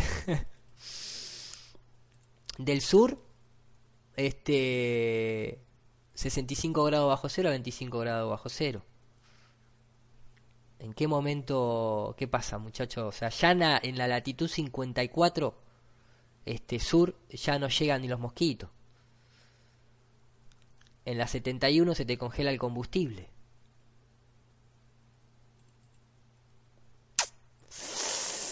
Complicado está el tema, eh. Está muy complicado. Have the, I will put you the page of the fuel management system here. Acá está el módulo de combustión Sometimes we are para, para el right manejo. to the point where we A veces este, accedemos a un punto donde have the, where we reach the freezing point of alcanzamos el punto de congelamiento. the fuel De la- the outer tanks. En los tanques más alejados, lógicamente, del centro del avión. These one are the outer tanks of the system. And Yes. Y a veces- Y a sufrimos el problema del punto de congelamiento del del combustible. Del combustible. Obviamente que en altitud hace más frío. No importa que estemos más cerca del sol, eh, tranquilo. the fuel, which is risky a lot. Right. Muy arriesgado. so good, but No, no, your English is very good, man. I can tell you, I can tell you. that I maybe it's, perfect, uh, perfect. an idea for you to understand. And well, Bueno, uh, sometimes we have the alarms la- a veces Ah. suenan las alarmas telling us that the fuel is going to be free. avisándonos que el combustible se va a congelar. Obviamente durante todo este video que dura unos 14 minutos el horizonte artificial siempre al nivel. Ah no, pero es automático por la gravedad, el, el giroscopio se autocorrige todo en base a la gravedad. Tenemos que realizar tenemos que realizar distintas distintas acciones y a veces la primera opción es eh, transferir el combustible de los tanques exteriores al centro como para tener un intercambio de calor y, y calentar un poquito más el combustible ese que estaba frisado. Si ahí no es suficiente, absolutamente tenemos que descender como para que la temperatura no sea tan brusca. you think to lower than 30,000? ¿Y cuánto tenés que bajar? Y 10.000 pies, este, como para, para agarrar una atmósfera un poco más caliente. ¿Esto pasa muy regularmente? Eh, lo que me pasó a mí, cuando alcancé el punto de congelamiento, tuvimos que ir para abajo 10 niveles, 10.000 pies. Pero en el peor de los casos, Northbound, en el peor de los casos te tenés que ir para el norte make it Northbound. northbound in order to leave the frozen latitude. para abandonar, para abandonar las latitudes estas tan frías. ¿Y eso agrega más eh, cantidad de horas de vuelo? It will lead you to more flight time, Y si va a hacer que tardes más tiempo. and you have to make a decision Y ahí, fíjate el com- lo complicado. Y ahí tenés que hacer una decisión the, si vas a continuar the the el, vuelo al destino final de Australia, Sydney, en este caso Sydney, or to go to your alternate. o tener que ir a un lugar alternativo. There, we have only one alternate, Auckland. Y la única que tenemos es don't Y ahí te hizo el gestito, por si no te quedó claro.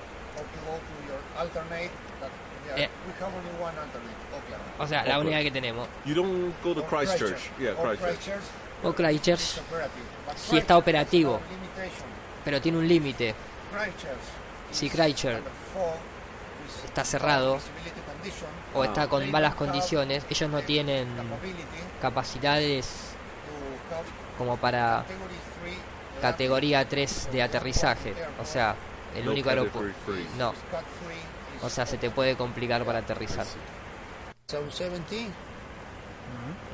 close to Lassie, O aterrizas ahí 40, 54, south 80. 54, es be- where is it? Yeah. Here, Okay. road. 5770, Yeah. 5960, made this route. Ah, esa es la ruta que hace. Here, En la loma del Pininoto. We are going to Bariloche and Balmaceda, Chile, and Bariloche, Argentina. O, This route. esa es buena, ¿eh? Uh, so what's the southern, what's the most south waypoints we have? ¿Cuál es el punto In más al sur? En estas rutas, we have 49, 54. 60, 60. 60, 60. o sea, viajan en la, en la latitud 60. Ahí estaría la 70, ¿no? Como se ve ahí. O sea que ahora entiendo el título Requiem para un sueño transpolar que nunca fue transpolar.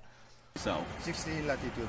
And, And we this fly is- Latitud 60, muchachos, o sea, es... ¿Qué vuelo transpolar me hablas? this latitude for one, two, three, four waypoints. Four waypoints. Chao, chicos, chao, chao. Sí, chao, chao. Ah, mirá, este también te tira un ok, ¿eh? Este fue el que lo entrevistó, ¿eh? Acá te tiran un ok. Este ok es un poquito extraño, pero bueno, no, no, no lo metamos a, no lo metamos a Chelo en estas cosas, por favor. Ahí tenemos la planicie de Australia. Qué bueno, llegamos vivos, muchachos, no se congeló nada. y vertical de Balmaceda. Ah, estaban volviendo para Argentina. ahí. Patagonia. Algún día continuará así, claramente. Nos vemos. Eh, no sé si más o menos entienden un poco de lo que se trata. Sí, claro, Jordi, casi se van para el Ecuador directamente. Ay, Dios mío, tremendo. Tremendo. Pero Eh, acá hay un buen mapa. Este, yo sé que en algún momento va a salir, va a salir el mapa eh, más acertado. Recordemos que son todas proyecciones. Eh, no hay un mapa concreto todavía. No se puede. Este, somos gente común tratando de encontrar un poco de, de verdad este, ante tanta mentira. Me gusta mucho porque también en la Antártida, esto es este, un militar encubierto, ahí pueden escuchar el sonido tipo fábrica. Fíjense los, este, los misiles que lanzan y todo, ¿no? US Navy Missile Instructor Confirm Flat Earth. Y este pendejo, copado, ¿no? Miren lo que son un par de revistas, o sea, estos son creo que para cuando Marcelito se desvía un poquito de la latitud 71, me parece que se abre la compuerta y, te tiran con esto. Eh, y el instructor este, un nene, seguramente no tan adoctrinado como muchos de nuestros chicos hoy en día, escribe en un papelito, como para que no quede dudas, que para él, por lo menos estando en la Antártida, la Tierra es plana. Y mira, con carita interesante. Eh, interesante, interesante ver cómo cada vez gente joven se va sumando a, todo esto. Y después hay un video muy bueno de, de Gerasim también, que es muy interesante, que tiene que ver con, bueno, siempre va a estar la enciclopedia, ¿no? Que dice que los vuelos, este, del, o sea, hay vuelos with a dome que se han encontrado este con un domo latitud 80 sur en 80 sur a la longitud 90 este después lo cambiaron esta enciclopedia esto yo estoy leyendo literalmente lo que está escrito en esta enciclopedia volumen 2 de americana y después en el 59 chao se cambió y además muchacho a ver para el que tiene alguna duda todavía eh, recordemos estas operaciones la operación Salto Grande. ¿Qué? ¿Por qué te ibas a saltar del borde? La operación La Pecera. ¿Por qué? ¿Te diste cuenta que estábamos encerrados? La operación Deep Freeze, que acá no figura. La operación Dominique, la última que se hizo, la del señor, la del domingo, cuando ya te diste cuenta que no podías. Y obviamente después vinieron este las que intentaron lanzar a la este, estratosfera a ver si podían salir a algún lado y lógicamente no pudieron nunca salir a algún lado, por eso todos los cohetes ahora viajan en línea horizontal. Recordemos también que obviamente la Antártida de promedio es el continente más frío, seco, ventoso y tiene la altitud media más alta de todos los continentes de 2.500 metros de altura. La famosa pared no es esto, esto no es nada, la verdadera altura, la verdadera, el verdadero diseño de la Antártida está, no en esto, ¿eh? no es esto, esto es una coincidencia, eh, está en que justamente cuando uno entra a la costa Antártida, eh, en pocos kilómetros toma una altura de 2.500 metros, justamente realizando una situación de este estilo. Visto desde arriba, acá están todas las masas continentales, ¿sí? que nosotros ya conocemos, Argentina, Sudamérica, esto, aquello, lo otro, esto que está ahí en la Antártida. Ahora, ¿cómo es esto de perfil? Esto es nivel del mar, llegas a la Antártida, ¿sí? llegas a esta zona, por decirte, a este piquito de la supuesta Antártida, y esto hace... Y cuando te quedas para acá, cuando te quieres ir por la India o, te quieres ir por la Australia, para arriba, ¿el agua dónde está? A nivel. ¿A dónde se va a ir el agua, muchacho? Esas preguntas que hacen a veces a estas alturas, digo, ¿no? Donde ya este, ya más o menos uno tiene un poquito más visto el tema de, la Tierra plana y la Antártida y todo eso, pero está bien, siempre hay gente que este, nunca está de más recordar, refrescar y, que cada vez que más gente se suma a esto eh, haya siempre alguna algún recordatorio, puntualmente me refiero eh, ¿no? a esta situación Eh, es una situación muy complicada, muy compleja la Antártida, por lo menos para mí de comprender en su totalidad, porque primero que no hay acceso libre, pero más allá de eso, eh, los territorios, la vastedad que tiene, eh, eso es la NASA tirando sus cohetes, eh, sus globos, perdón, este de altitud, y obviamente con el globo de altitud de la Antártida, que ahí ya, ah, recién lo soltaron y ya subió arriba de las nubes, imagínense la altitud en la que está. Ahí está el camioncito, miren, esa es la ruta del camioncito. Y obviamente plano. Plano hasta el horizonte. Estando ya en la Antártida. ¿A dónde se cree uno que se va a ir? ¿Habrá agua ahí? ¿O esa ya es la parte elevada? Interesante. Eh, obviamente marítimamente hablando eh, estamos muy lejos de meterse de llegar al otro lado no son buenas las noticias este tal vez si sos pingüino te metes por abajo. Complicada la Antártida. Es bastante complicada la Antártida. Incluso hasta simbólicamente y demás no quienes están en la Antártida quienes van a la Antártida eh, es complejo. Pero les decía, con esto cierro, me voy a retirar. Este es un excelente video, excelente video hecho por Taboo Conspiracy en una investigación legal de, bueno, acá vemos distintos mapas obviamente, eh, en una, se llama Sorry We Are Close, así como figura acá, Sorry We Are Close. Acá en este video de media hora que está en inglés muestra justamente todo el tratado antártico las limitantes que tiene. Eh, esperen porque voy a adelantar simplemente toda la burocracia que tiene. Te pueden multar hasta con un millón de dólares si pisas una flor. No te dejan salir sin asistencia. Eh, no, no. O sea, que quiere que lo vea, estaría bueno que alguien incluso lo, lo subtitule también. Acá está todo el tratado antártico díganme si pueden ir libremente a, a, realizar alguna actividad de libre expedición. Díganme si van a ir a sacar una fotito al borde. Dale. Dale que seguramente vas. No hay que ser tan infantil a veces en creer que uno dice, anda, ¿por qué no van a la Antártida? Van allá a la Antártida y saquen una foto. Imposible, muchacho imposible. Este es irrisorio lo que te dejan caminar a pie alrededor de una base militar. Irrisorio, es como que te digan, sí, tenés permiso para salir. ¿Hasta dónde puedo llegar? Hasta la esquina. En fin, el que lo quiera ver lo puede ver. Es muy interesante este video. Sé que no está subtitulado ni, ni traducido, pero sería interesante.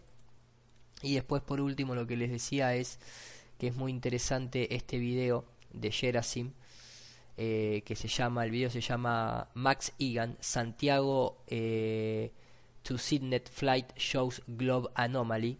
Es un video muy bueno de una persona, tienen una, una discusión, Max Egan, eh, se sube un avión, viaja de Chile a Australia y sube con una brújula. Y, oh casualidad, si faltaban cosas para, para seguir sumando, el flaco, el tipo iba chequeando la brújula todo el tiempo e indica un recorrido que no es el que debería eh, indicar, básicamente. Y bueno, no lo voy a poner el video porque son 15 minutos, está en inglés. Véanlo, alguno que lo subtitule, todo el tiempo va mostrando la brújula y el vuelo que hace no es el que debería estar haciendo. Otra situación más con el tema del viaje antártico o el vuelo Buenos Aires-Sydney. De hecho fue invitado y se han puesto a hablar y todo. Y el tipo reconoce que la ruta que hace es más de este estilo. Es más así que de otra forma. No sé, es muy extraño, hay, hay, muchos factores que son muy complejos de analizar, sobre todo sin tener, o sea, eh, ¿qué sería lo ideal? Entre comillas lo digo, ¿eh?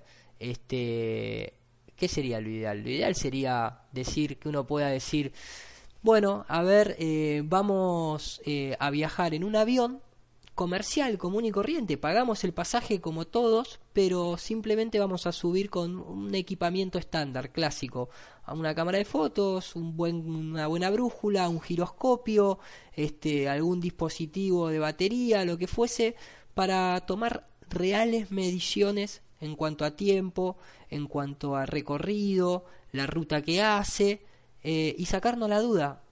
Y no te van a dejar ni siquiera eso ni siquiera eso te van a dejar hacer arriba de un avión. Entonces, este, no es que haya que ir a sacar la foto a ningún borde, ya simplemente con el hecho de poder tener un, eh, un vuelo con cierto instrumental, con cierto instrumental, este, estaría buenísimo. Y eso tampoco se lo van a permitir a nadie. Más con todas las reglamentaciones que hay hoy en día, que si sacas una batería arriba de un avión sos un terrorista porque tenés un C4 que vas a hacer explotar el avión. Pero bueno, ahí seguimos. Este es el, video para la gente que lo quiera que lo quiera ver. Eh, este bueno, gente, eh, a los 180 espectadores eh, les doy las gracias por haber estado acá. esto no arrancó como un hangout, pero como era de esperar, terminó siendo un hangout. Este, uy, me acuerdo este, me acuerdo esto, este llamado, este llamado fue hace bastante tiempo. Una de las primeras cosas que había hecho cuando vi todo el tema este del Antártida. Hace mucho, hace mucho. Obviamente que hay vuelos directos, pero me acuerdo que hice este llamado por teléfono a cuántas. A ver si se escucha. No, esta es una captura de pantalla esta es una captura de pantalla en su momento. Eh, en donde acá te dice, siempre te dice 14 horas, 14 horas, 13 horas, no, 13 horas no, 14, 15, 14, 15, pero Marcelito Díaz tira un poco más de hora, no sé. Eh, con una escala obviamente 19 horas por el tiempo que haya que hacer de espera. Este, tiki tiki, pero bueno, estos son precios en chilenos, hot offer. Me acuerdo que tenía una llamada. Eh, esperen un cachito. Eh, me había causado mucha gracia. Acá la tengo, a ver. Llamada. No, eh. Eh,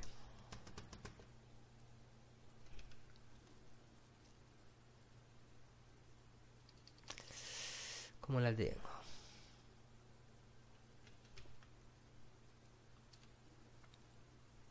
La había pasado en la radio, me acuerdo.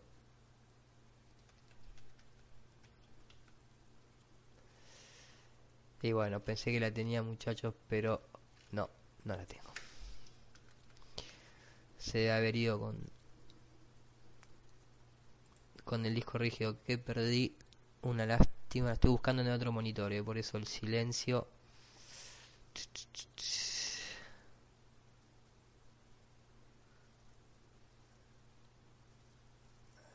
ah. qué lástima y esto ya es un rito bueno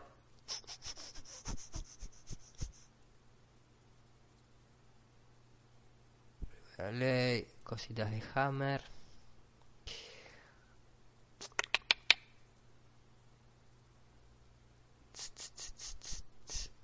No, no la tengo. En fin. Eh, bueno, gente, ahora sí, les recuerdo cuando quieran, este, qué lástima, che, me quedé con un poquito de bronca. Cuando quieran, eh,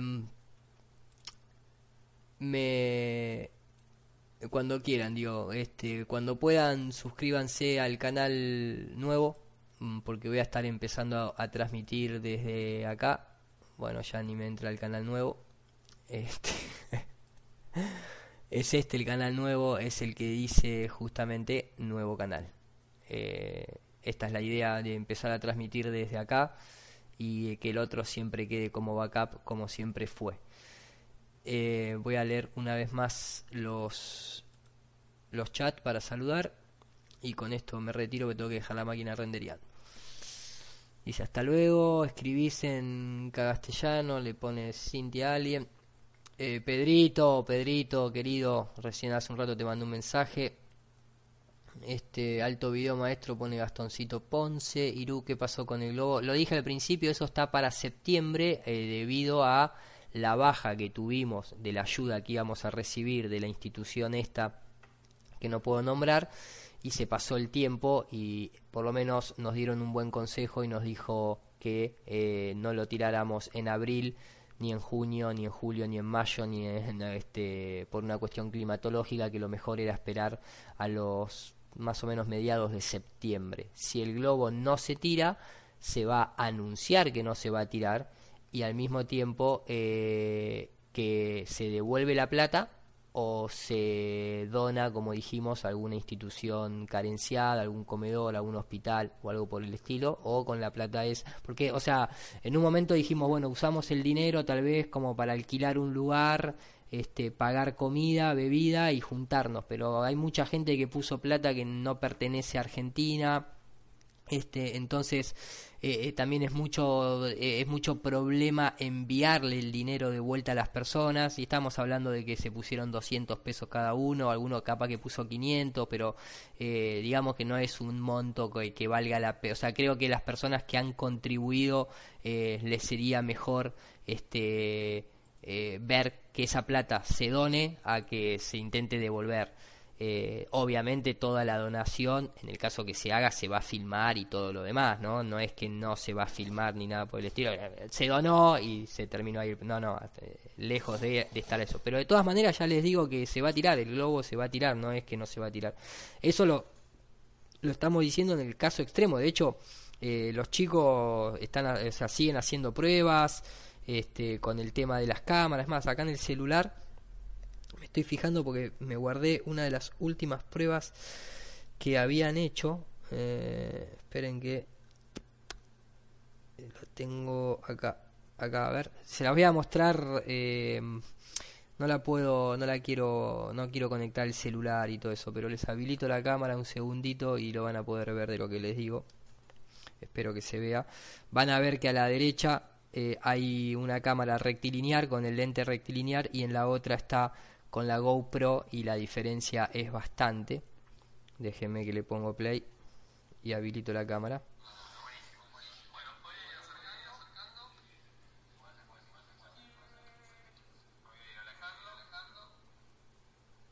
Eso es nuevo. Esto fue hace una semana atrás. Eh, ahí pueden ver del lado de este lado que está acá obviamente es la rectilinear y ese es la GoPro y fíjense la diferencia que hay. Fíjense cómo... Mira, miren ahí la curvatura y ahí la rectitud. Lo que sucede simplemente es algo obvio y algo lógico cuando cuando se nos fue la este cuando se nos fue la la presión de, de la fecha con la que teníamos que correr, que la íbamos a lanzar el 26 de marzo, este, obviamente uno se relaja un poco más porque tiene hasta septiembre, entonces se hacen las cosas más tranquilo, de otra forma mucho más este, relajada. Ahora el próximo paso es, eh, van a montar estas dos cámaras, eh, las van a montar en un dron, como dijimos, y va a subirlo creo que a mil metros de altura y comparar con eso. Eh, quédense tranquilos los que han puesto, lo que han contribuido, quédense tranquilos que el globo se va a tirar, si no, se va a hacer eso que les dije. A los que creen que nos quedamos con la plata, bueno muchachos, ni que fuéramos el gobierno, che. Em, ahora sí, bueno, lo vi a Richard que estaba por ahí, lo puse como, como moderador. Este, les mando un saludo enorme a todos. Eh, queda para el próximo directo algunas cositas de Ciro y los Persa, una banda de acá argentina que se está volviendo un poquito masónica, por así decirlo. Yo sigo piloteando el helicóptero que sé que se veía en la Antártida. Eh, acá se están cagando a puteada los mensajes por, por YouTube. Gente le gusta perder el tiempo. Y eh, nada, gente, nos vemos en el próximo directo. Acuérdense que el miércoles capaz que estoy con Gerasim en el canal de él, en vivo. Y si no, llegado el fin de semana, eh, meto otra, otra, otro directo. Siempre desde este canal. Les mando un saludo enorme a todos. Nos vemos en el próximo. Hasta luego.